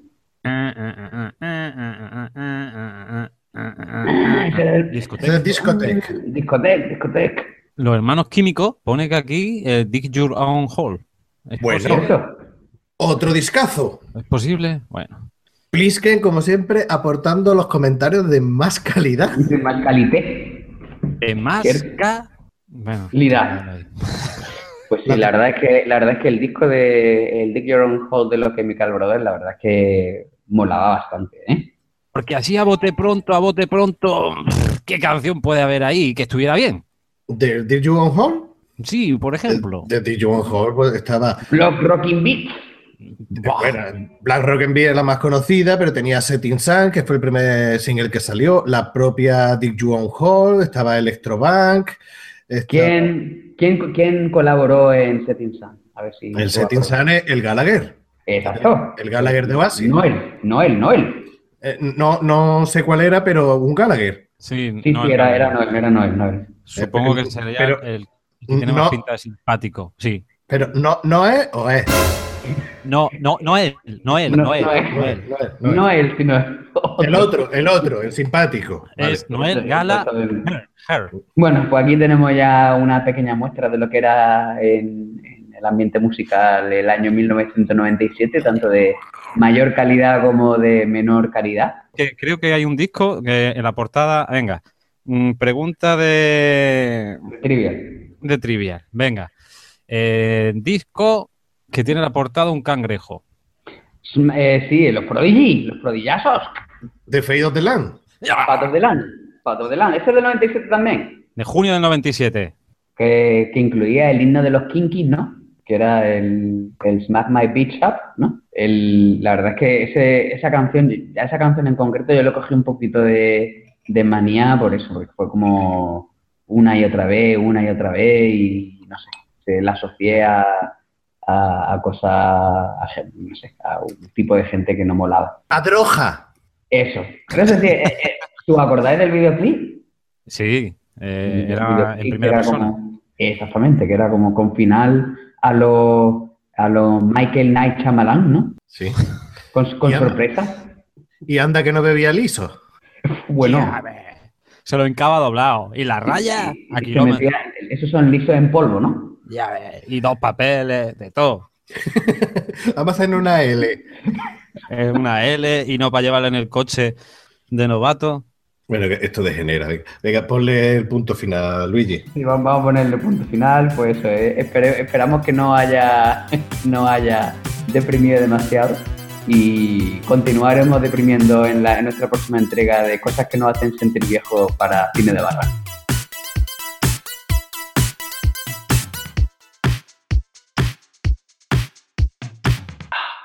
Bueno, y después de la pausa volvemos con el programa, la primera parte de John Hughes. Hemos visto ya 16 velas y ahora es el turno de la mujer explosiva de 1985, también conocido como Weird Science. Bien, den, den, den, den, den, den. Bueno, Buen título, buen título. Weird Science, la mujer explosiva. Eh, traducción acojonante. La mujer explosiva, eh, la segunda película de John Hughes, que está basada en, en un cómic de 1950, que era un, un cómic de ciencia ficción de EC, en el que ah, eran distintas historias, sí, en, eh, al estilo de... de ¿Historia de la crista?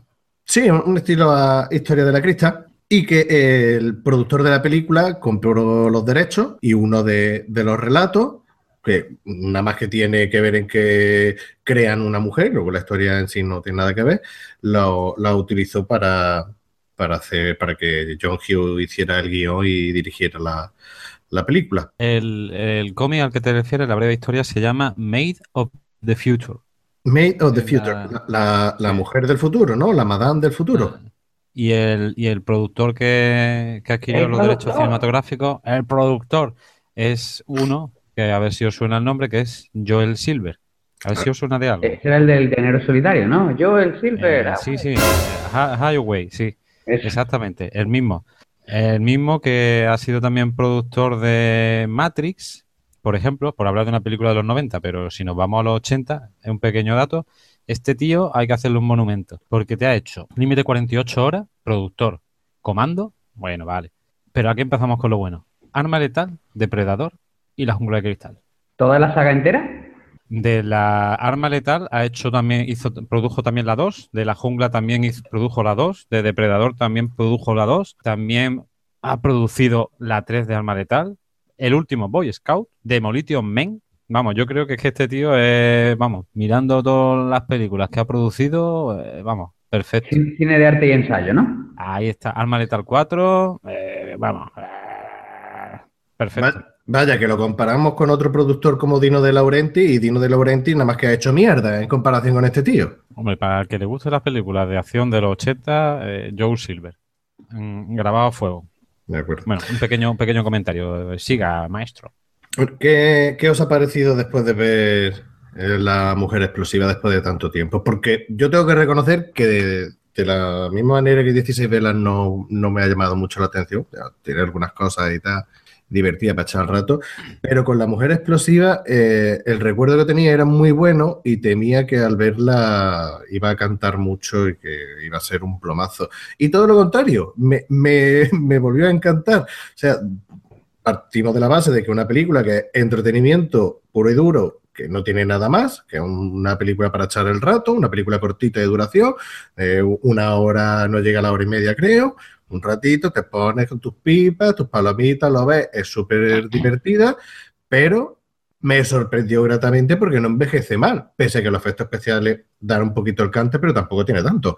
No sé a vosotros lo que ha parecido, Luigi. No, yo, yo los efectos especiales no los veo demasiado malos para, vamos, para, para el, para el tiempo que hace que se, que se rodó la película. Yo no creo que este quede demasiado al cante, vamos. En cuanto a la película en sí, pues sí, vamos, está entretenida también, vaya. eh, un poco, una película un poquito más rara, ¿no? Que, el resto de las que ha hecho John Hughes, por ejemplo. Y sí, bueno, la verdad es que es una película que está, está curiosa, vaya.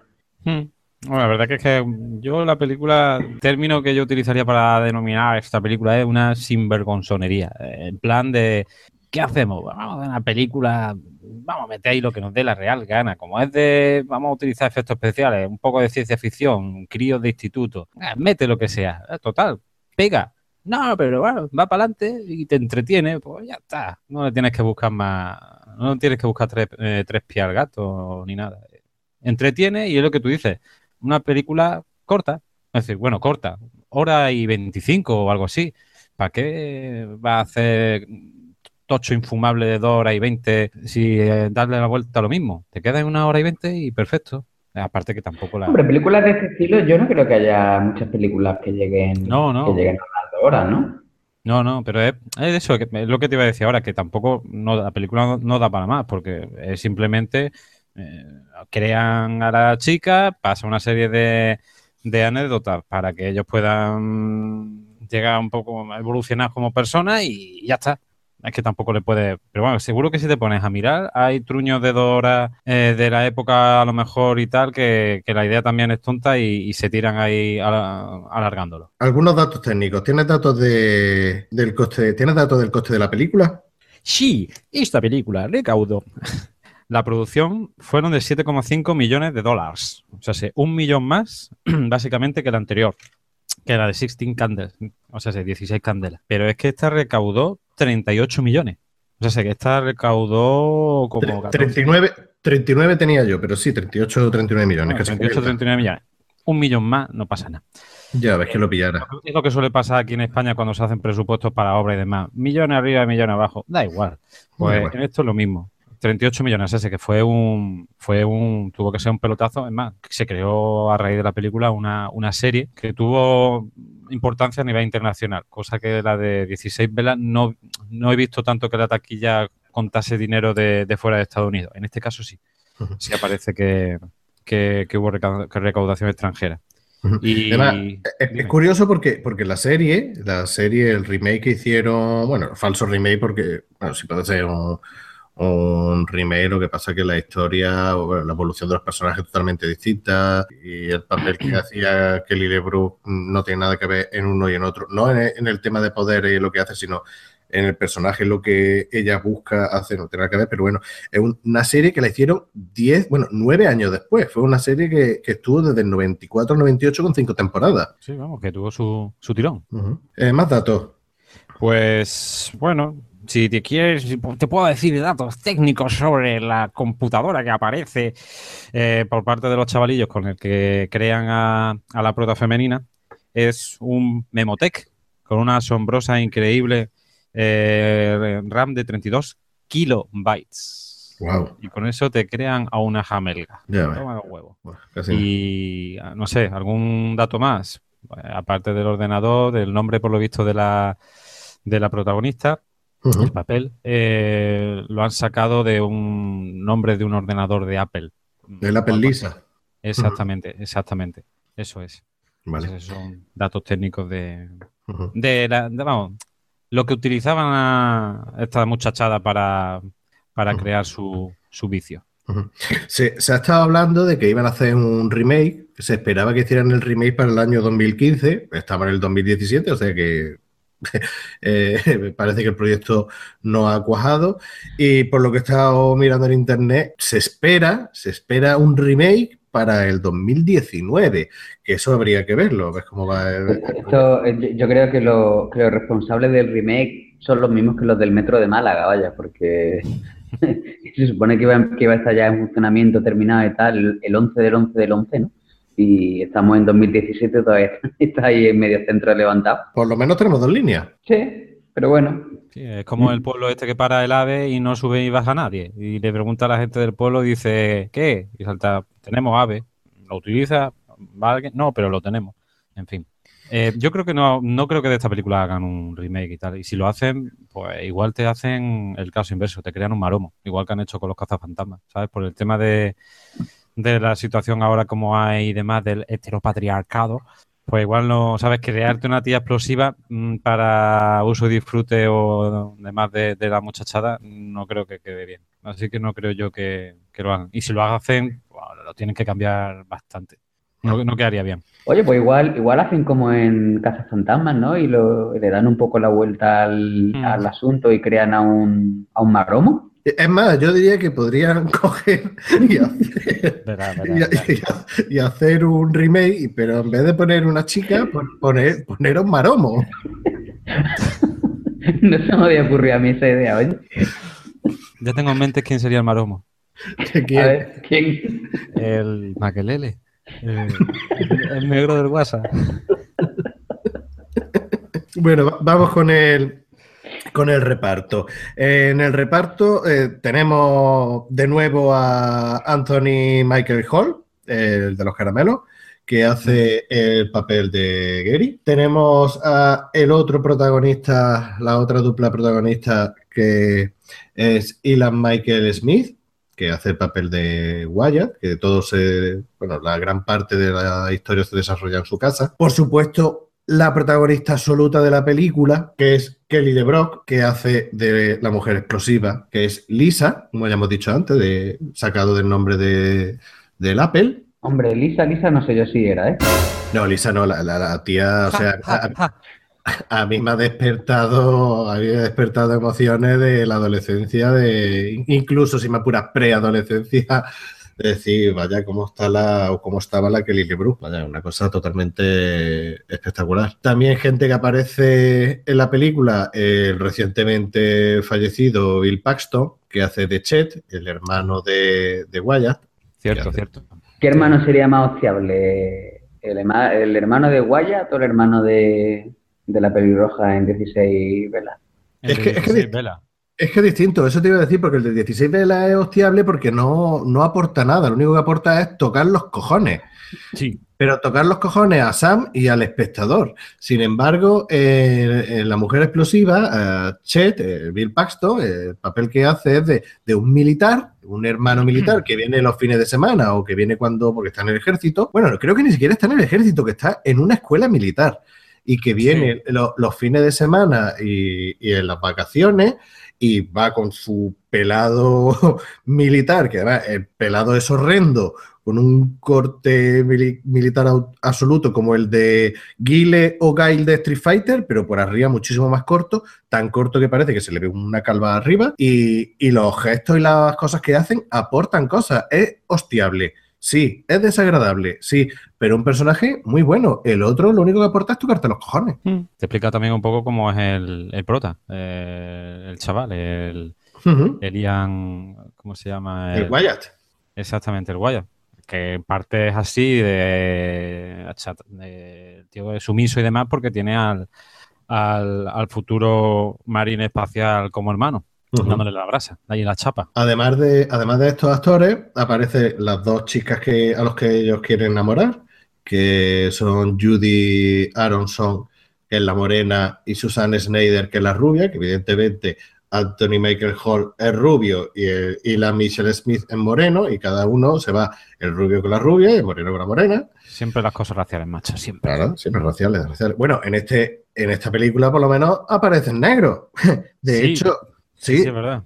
de hecho, en esta película aparece eh, Steve James, que, Exactamente, que aparece en El Guerrero Americano, justamente. eh, y James. aparece en un bar, que ahora hablaremos de, de la cena esa, porque todos los negros aparecen en un bar. Bueno, Claro, estereotipo, borracho, en fin. sí, después eh, uno de esos negros se va a la casa cuando organizan la fiesta, pero hace de camarero. o sea que tampoco varía, varía Sí, sí. Es más, en la película hay un detalle, es este- en esta, creo, es que sí, en esta es cuando hacen la fiesta, que se ve en el jardín, hay una típica escultura de estas de porcelana fea que se ve en las películas, que es un mayordomo, y empiezan a enfocarlo desde abajo, y digo, verás tú que al final va a ser el mayordomo negro. Y digo, no, ahí tuve, y lo han puesto blanco, digo, porque la ponen negro y ahí se lía parda, ¿eh? Nunca mejor dicho. Hombre, el- sería, habría sido el precursor de Jeffrey, del príncipe de Bel Pero sí. Lo que pasa es que como eso era negras con negro, no. Sí, ya es otra, otra cosa, sí. Qué mal. Luego tenemos a, a los dos novios de la chica rubia y morena, de las que están enamorados los protagonistas, que uno es Robert Rasler y el otro es Robert Downey Jr. Exactamente. En un, papel, en un papel también muy hostiable. Hmm. Y, Sí. y con una indumentaria francamente mejorable, ¿eh? Sí, sí, Sí. Da, da un poquito de Grimor Grimorum. Da cosica. ¿Sabéis lo que hizo durante el rodaje Robert Downey Jr., no? Estoy leyéndolo ahora mismo, pero cuéntalo tu banda. Pues el tío se picó, se picó con, con John Hughes y no se le ocurre otra cosa que, que acercarse a la caravana de Kelly LeBrock y, y hacer lo que podríamos denominar como plantar un pino. Vamos, echarle abono, a la, a- abono natural a la tierra, vaya. Pues ya ves tú, yo ir a la caravana de Kelly LeBron a plantar un pino, yo iría a plantar la bandera. Ya, pero bueno, igual no- veo que no podía plantarlo allí. Aquí pone una- un comentario que en una declaraciones recientes eh, que no era en, el, en la caravana de Kelly LeBrock, era de otra actriz, pero vamos, seguramente que al final sería en esa. Dice que lo- él y el colega de la película, que también era colega fuera, eh, se dedicaban a hacer mm, cosas de ese tipo, Bueno, después terminó como terminó, con los problemas de, de las adicciones. Se hasta que encontró, hasta que, hasta que vio la luz con Iron Man. Por cierto, y sabéis, eh, hablando de Kelly LeBrock, eh, bueno, hay una escena en la que, en la que se da un pequeño morreo con uno de los dos chavales, ¿no? Y, y bueno, el chaval, por lo visto, pues tonto que es, cogió y, y empezó a meter lengua, ¿no? Sí, sí. Y, y Kelly LeBrock le dijo que, que como volviera a hacer eso, que le iba a dar pal pelo allá. Sí, eh, le estaba leyendo que le iba a pegar una patada en el culo. Joder, yo hubiera aprovechado igual. Pero es que Tenía 14 años, ¿sabes? con más motivos, tío. Es que, que Lily Brock eh, era un icono, o sea, era icono sexual para, yo creo que durante toda la década, desde que salió en, en La Mujer de Rojo. Sí, la verdad, la mujer de rojo y, en- y aquí. Que, que de hecho, eh, el papel que obtuvo La Mujer de Rojo fue porque ella estaba casada con el, El con el que fue con el productor de La Mujer de Rojo y después de esta película la siguiente que hizo fue la de con, con el amigo de Luigi Bercotti eh, Steven Seagal El tío no se despeina. sí Se casó con Steven Seagal en la de- Duro de Matar, creo que era, ¿no, Luigi? Difícil de matar. Difícil de Matar. Se casó con Steven Seagal en Qué Difícil de desperdicio, madre mía. Se casó con Steven Seagal y estuvo un montón de años con él y se apartó un poquito de- del mundo de- del cine. Después volvió haciendo películas menores. La película, es que es curioso, la, aquí la filmografía de Kelly LeBron y tiene la de Difícil de matar con Steven Seagal, en la que se casa con él, está casado con él, y la siguiente película que aparece es Divorcio Mortal. Se divorció de él y la pasaron también. ah, imagínate el otro intentando buscarla para romperle un brazo sin despeinarse, que es lo típico que siempre hacían todas las películas. Hombre, Steven Seagal, hombre, yo entiendo que Kelly LeBrock, cuando se casó con Steven Seagal, se alejara del cine, ¿no? Por, por, por solidaridad con, con su marido que llevaba, llevaba alejado del cine toda su carrera, ¿no? Os metéis con los grandes del cine de acción. No, no tenéis vergüenza ninguna. Bueno, terminamos con el, con el reparto con dos, con dos curiosidades. Bueno, dos curiosidades, sí, también dos, dos curiosidades. Venga, a ver si me Eh, revienta alguna. Eh, pues seguramente. En el grupo de motoristas mutantes que aparece en la fiesta de la casa, Ya te la ha quitado. Eh, tengo dos, a ver si me revienta las dos. Sí, te voy a levantar los dos. Bueno, di- dilas tú. Tenemos a Michael Berryman y a Vernon Wells. Michael Berryman es un actor que tiene una pinta muy peculiar. No tiene ni un pelo de tonto, tiene un aspecto un tanto que tú te lo encuentras por la calle, te cruzas de acera, no, mm, sales corriendo porque da pánico. Simiesco. Eh, No, no, para mí no tiene pinta simiesca. Simiesca tendría, que te digo yo, gente como Paco de Lucía, si tiene un- una pinta simiesca, o, o la mujer de... la- Elena Bonham Carter. ta- también, también tiene pinta simiesca, pero este no, este, este da terror. Este da Sí, terror. las colinas tienen ojos, ¿no? Exactamente. Salió en Las colinas tienen ojos, salió también eh, Alguien voló sobre el nido del cuco, y la verdad que daba, daba miedo. Tiene pinta de locuelo, sí. Sí, sí, vaya, busca. ¿Dónde lo cuela? Busca el, busca el nombre de, de Michael Berryman y en cuanto lo veas, decir, vale, este es de peli de terror seguro. Y el otro es Vernon Wells. Te dejo, Plisken, que diga sobre Vernon No, Wells. no, sigue, sigue, ya sigue. Bueno, y luego tenemos a, a Vernon Wells, que Vernon Wells, eh, este actor salió en Comando de Choache, que era el que hacía de amigo, pero que luego no era amigo, que era el malo, y aparece en Mad Max 2, haciendo del malo de Mad Max 2. Pero Con no, la so- misma pinta que aparece aquí en la película, vamos, Pero- básicamente. pero es que no hace, o sea, no solamente tiene la misma pinta, es que es el mismo personaje. Ostras, entonces un viaje. Es el mismo personaje porque eh, yo creo que es un tributo como, ahora cuando hablemos de la historia de la película, eh, la mujer explosiva, Kelly LeBrock, Lisa, podía hacer lo que quería y creaba gente y hacía aparecer y desaparecer cosas y si quería un coche lo creaba y tal. Yo creo que cuando aparece la, la pandilla esta de, de los mutantes en moto, pone directamente al malo de Mad Max. De hecho, se llama Lord General. Sí, o sea, el, el personaje se llama así, Lord General. Que los mutantes en motos podría, podríamos denominarlos como los mutantes, ¿no? Sí, sí, lo- los mutantes, mutantes. Esto en cuanto a- al reparto. Eh, un, una peque- un pequeño comentario sobre una declaración que hizo Kelly LeBron de, de su personaje. Ella describe su personaje como una especie de Mary Poppins con pecho. Totalmente, totalmente. Pero no, no solamente con pechos, sino tremenda. Porque Mary Poppins le pones pecho, no le pones pecho, eso no le pone a nadie. Bueno, habrá gente que le ponga. Vamos a hablar ahora de, de la historia. ¿Quién se atreve? Bueno, pues yo mismo, eh, básicamente tenemos a dos friki, una vez más, ¿no? Y es que John Hughes, pues tiene bastante predilección por este tipo de personajes, ¿no? Nada más empezar la película, vemos como, le hacen una pequeña barra basada en el instituto, ¿no? Y todo el mundo se ríe de ellos y eso. Y, y bueno, al final, pues lo que hacen es como todo, como buenos frikis, pues son buenos con los ordenadores y cogen y crean, crean a través de una serie de programas de ordenador, pues a una, a una, a una mujer, ¿no? Eh, perdona, ahí me, me- me gusta el tema de cómo lo crean. Es utilizando uh, más o menos un ordenador amiga, por así decirlo, con internet, revistas Playboy y vudú con sujetadores en la cabeza. Ahí va la cosa. Sí, es que eh, en realidad están haciendo el monstruo de, de Frankenstein. Porque de hecho están viendo la peli de, de Frankenstein, pero es lo que dice. Da mucha cosica porque lo que tiene es un escáner y entonces recortan de revista pues una foto de no sé si es Penthouse o Playboy, en la que aparece Kelly LeBrook y lo pone para que sea el cuerpo. Y ahora, para el cerebro, pues ¿qué hacen? Recortan una foto de Albert Einstein, de la revista Time, y lo pasan, y ya con eso el ordenador sabe que tiene que ser inteligente. O sea, Con un par de huevos, vaya. claro, por eso me parece muy bien el término que ha utilizado antes Plisker para decir que esto no es sinvergüencería, porque es que es totalmente, totalmente real, es que es una sinvergüencería. Sí, sí, en plan de cómo vamos, cómo vamos a crear efectos. Tú pones ahí el ordenador, le ponemos una torre que no funcione, el monitor, lo conectamos aquí a internet utilizando los ordenadores de, de, de juegos de guerra por conexión del modem de 56K. Métele ahí el sujetador a la cabeza, importante, para que te haga más cobertura de la wifi. Que Y- el modem, el modem es el teléfono. eh, Sí, sí. eh, se pone el teléfono. que, Sí, no sí. Es, que no es el modem antiguo que teníamos nosotros en los años 90 o finales de los 90, que iba por teléfono típico de juego de guerra. Sigue, sigue.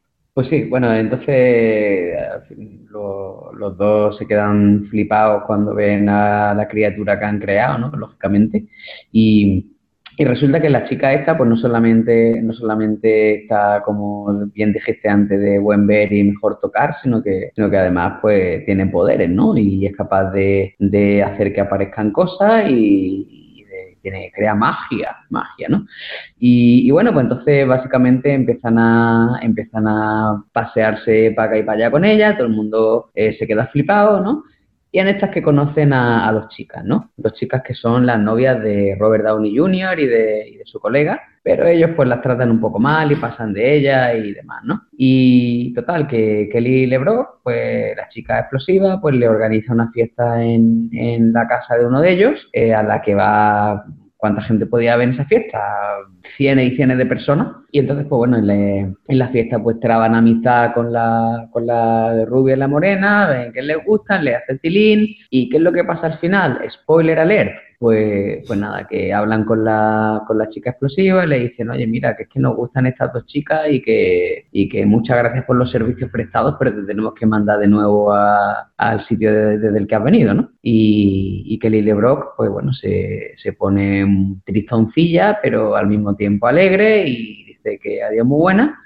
Y, al final, pues, eh, pues eso, se quedan, se quedan los dos, los dos chavalillos con las dos novias nuevas. Puntualizarte únicamente dos cosas. Lo primero, que Kelly LeBrook, o sea, Lisa, la, la mujer explosiva, como ha sido creada por, por Gary y por Wyatt, pues digamos que pertenece a ellos y que la finalidad en su vida es hacerlos felices, sea como sea. O sea, si, lo- si ellos le piden algo, ella se, ella se los concede, incluso si no se lo pide, porque sabe por, no sé por, claro, estamos hablando de una peli de ciencia ficción que de un escáner sacan una tía. O sea, partiendo de esa base, pues ella, eh, su psique, sabe qué es lo que quieren los otros. Entonces, le hace cosas que a lo mejor los otros no lo disfrutan, pero mm, les van a servir en el futuro para, para dar, eh, digamos, el paso de, de ser dos chicos eh, a lo mejor un poquito vergonzosos o tímidos a, enfrentarse a, a los problemas que tiene y dejarse de tontería de chuminar y, y convertirse en hombre. Entonces, que no solamente es que hace lo que ellos le piden, sino que incluso cosas que no quieren hacer los otros, pero que le van a servir para, para algo. Sí, un viaje personal hacia la adultez, básicamente, ¿no? Además, y luego al final no es solamente que le dicen, bueno, Kelly Lebro, que está muy buena, pero nosotros ya tenemos donde mojar, vete. Tampoco es, es eso. Ta- tam- tampoco es eso, sino que ella, ella misma dice, bueno, yo ya aquí he hecho mi cometido, pues ya soy feliz, ya habéis dado ese paso, yo aquí ya no, no pinto nada. Sí, ya cumplió su misión de Mary Poppins con Teta de ayudarlo a, a que evolucionaran y, y entonces se va a ayudar a, a todos los chavalillos del gimnasio del final de la película, que se le ve Mm. también un poquillo cort- cortillo. Cosas curiosas de, de la peli. ¿Qué, qué os ha llamado la, la atención? El tema principal de la película, que es Ciencia Loca, traducción, es del grupo musical Oingo Boingo. Vengo, vengo. Exactamente, ahora vengo. Dentro de su formación se encuentra eh, Danny Elfman, pues futuro compositor de banda sonora y fetiche de Tim Burton, porque salen casi todas las sus bandas sonoras. Eso como un tema así un poco. También, al principio de la película sale el cantante de Van Halen, David Lee Sí, Roth, Sí. que después también aparece una de las canciones de la banda sonora, Pretty Woman, de Roy Orbison, pero en versión de, de Van Halen. También Van Halen. aparece cuando, cuando están en el centro comercial. Y ya Más de, último dato ma- más de música, más de música tienes. de música no, no tengo más. Aparece el, el Tubular Bells de Mike Oldfield. Sí, es que la verdad que es que yo no, no me he dado cuenta. Igualmente estaba, no sé, mirando las telarañas porque no, no me he dado cuenta, la verdad, del tubular Bells. Y, y la banda sonora de Rocky. Mm, Es así, la banda sonora de, de ¿En Rocky. qué momento salía la banda sonora de Rocky? Que ahora mismo Al no, no final, recuerdo. Pues, al final. Sí, ah, al vale, final. al final. Después, eh, hay un nota que sale, vamos, sale dos veces y no sé si llega a decir alguna palabra, que después en CSI, Las Vegas creo que hace de, de forense. Es uno de los chavales que hay en el... Cuando pasan Robert Downey Jr. y su colega por el centro comercial, es que hay una fila de niños, de, de críos mirando, mm, que ellos pasan como saludándolo y demás. Eh, sale, sale ese tío. La verdad que no, no, no sé el nombre ni nada pero, pero como curiosidad. Al principio también, en el cuarto de, de uno del protagonista, hay un póster de, del grupo de Mode de, del álbum People, eh, single People Are People. Y, y bueno, también hay un desnudo. Sí, si pero, no es de Kelly LeBrock. No, no es de Kelly LeBrock, es de, El piano. de la, la chiquilla que hay en el piano, que por lo visto es- eh, fue Playmate de, de, la, de la revista Playboy. Hombre, se, se ve desde lejos y oscuro, pero se le ve figurín a la chavala. Se ve más claro que, que el Canal Plus los viernes por la noche cuando pasaban el folio. Sí, pero eso sí, sí. es verdad. Mira, a mí una cosa que, que me hizo gracia, continuando con el tema del sexo, es cuando, cuando están creando a Kelly LeBrock, o están creando a Lisa, que está diciendo, bueno, ponle más pechos, más pechos, y le pone unos pechos que no caben en la pantalla, y dice, no, menos, menos, menos, y, y era como eh, la frase esa de, La tengo apuntada, tío. eh, teta que tu mano no cubre no es teta sino ubre. Exactamente. ¿Para qué quieres tanto si no puedes abarcarlo? Es que lo tengo aquí apuntado de la misma manera. Mano que no cubre, punto suspensivo. Digo, ya se acordará alguien. Y luego eh, el sujetador en la cabeza eh, me hizo mucha gracia porque estaba, estaba haciendo, bueno, estaba haciendo ahí a Lisa y tal, y le pregunta Wyatt a Gary y dice, bueno, ¿y el sujetador en la cabeza por qué? Dice, no, no, es, es parte de la ceremonia. Por la puta cara. Sí, y, sí. lo- y- y luego me recordó a- al sujetador que se pone en la cabeza eh, eh, el Little Nicky. Ostras. es verdad. Sé que está todo relacionado. Están todos los mundos cine- cinematográficos entrelazados. Eh, Hay, hay pocos pasos, es como los de Kevin Bacon. Y luego otra escena, eh, esta escena sí es súper freak, o sea, por lo menos la, la, la comparativa o el guiño que hay. Eh, ¿Podéis creer que en una peli de John Hughes hay un guiño a 2001 Odisea en el espacio? Ahí ya, ahí ya me ha dejado partidifuso, vamos. Con el culo torcido. Cuando están ellos dos se meten en la ducha para que no le escuche Lisa hablar, pues se ve la cámara que está enfocándole eh, a los labios a ellos, como hacía en 2001 con, con Hall.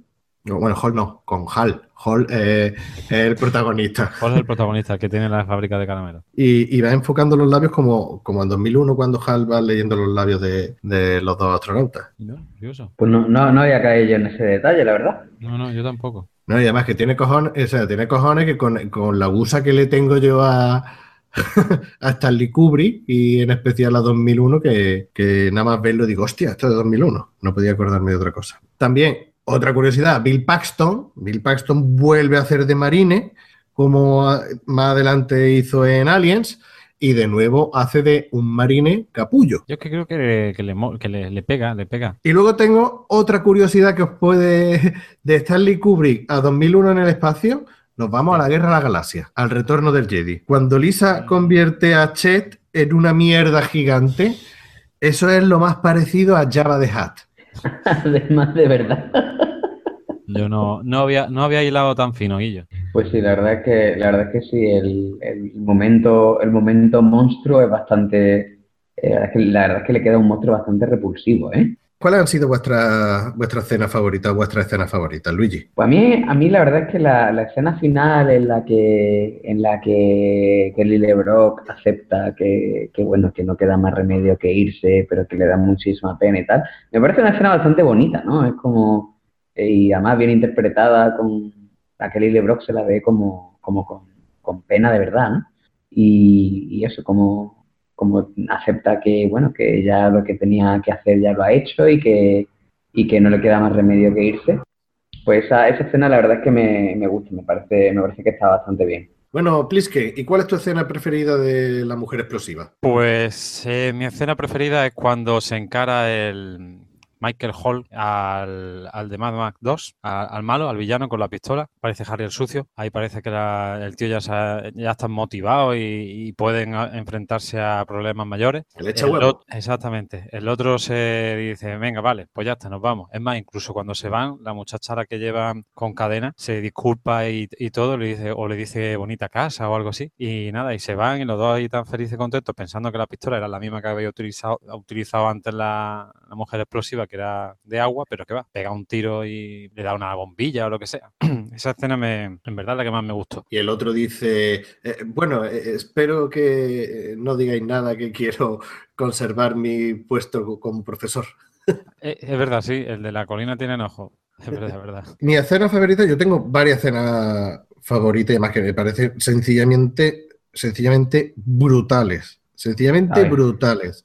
La primera escena es cuando están en, el bar, o sea, que Lisa, eh, nada más crearla y tal, dice, vosotros tenéis ganas de fiesta, que precisamente ellos estaban hablando de que tenían ganas de fiesta, y se los lleva de fiesta a un bar donde hay, donde aparecen los negros, precisamente, allí está John Capelos, el de la otra película, que es uno que está allí, y al principio no, están allí como cortados, no quieren entrar, pese a que le da el carnet eh, que dice que tiene 21 años para que puedan entrar a beber, y, y, no quieren nada, y de buena primera se, se, desinhiben, empiezan a fumar, empiezan a beber, que eso en una peli actual, un menor de edad, ponerlo No, así.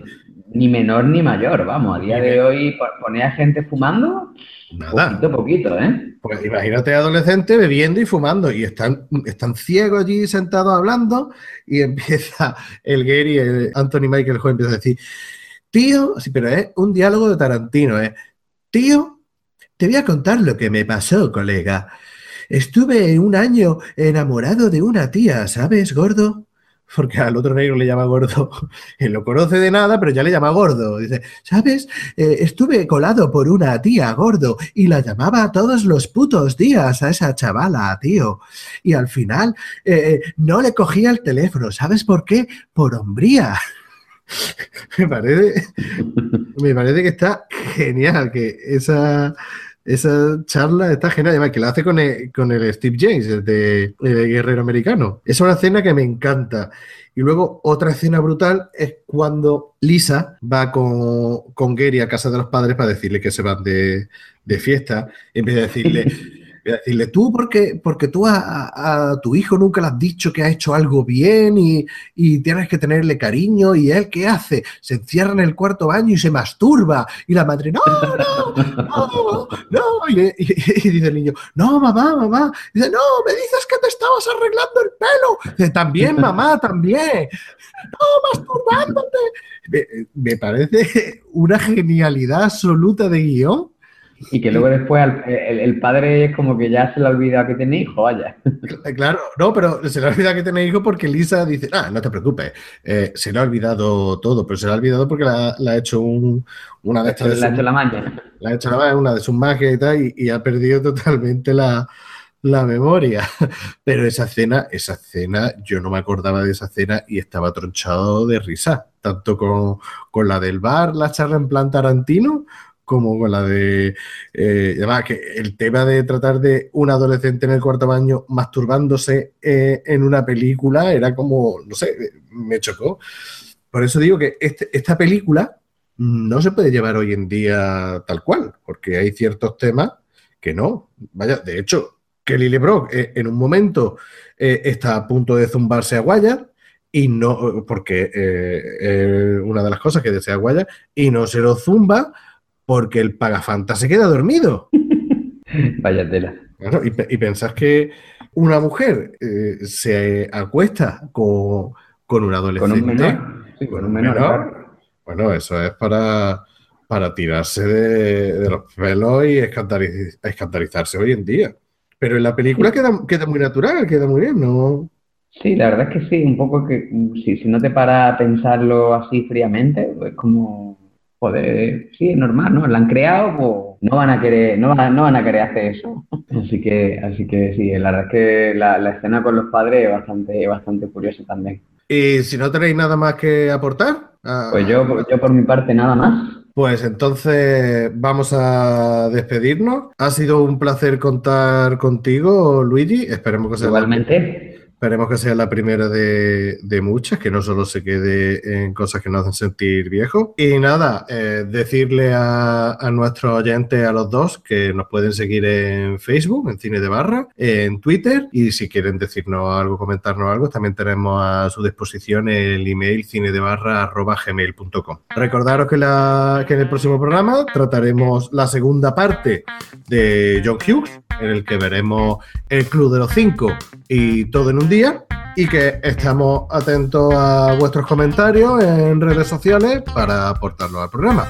Pues nada más, eh, muchas gracias. Nos vemos en el siguiente programa. adiós. Adiós. Como diría Chuache, hasta la vista, baby.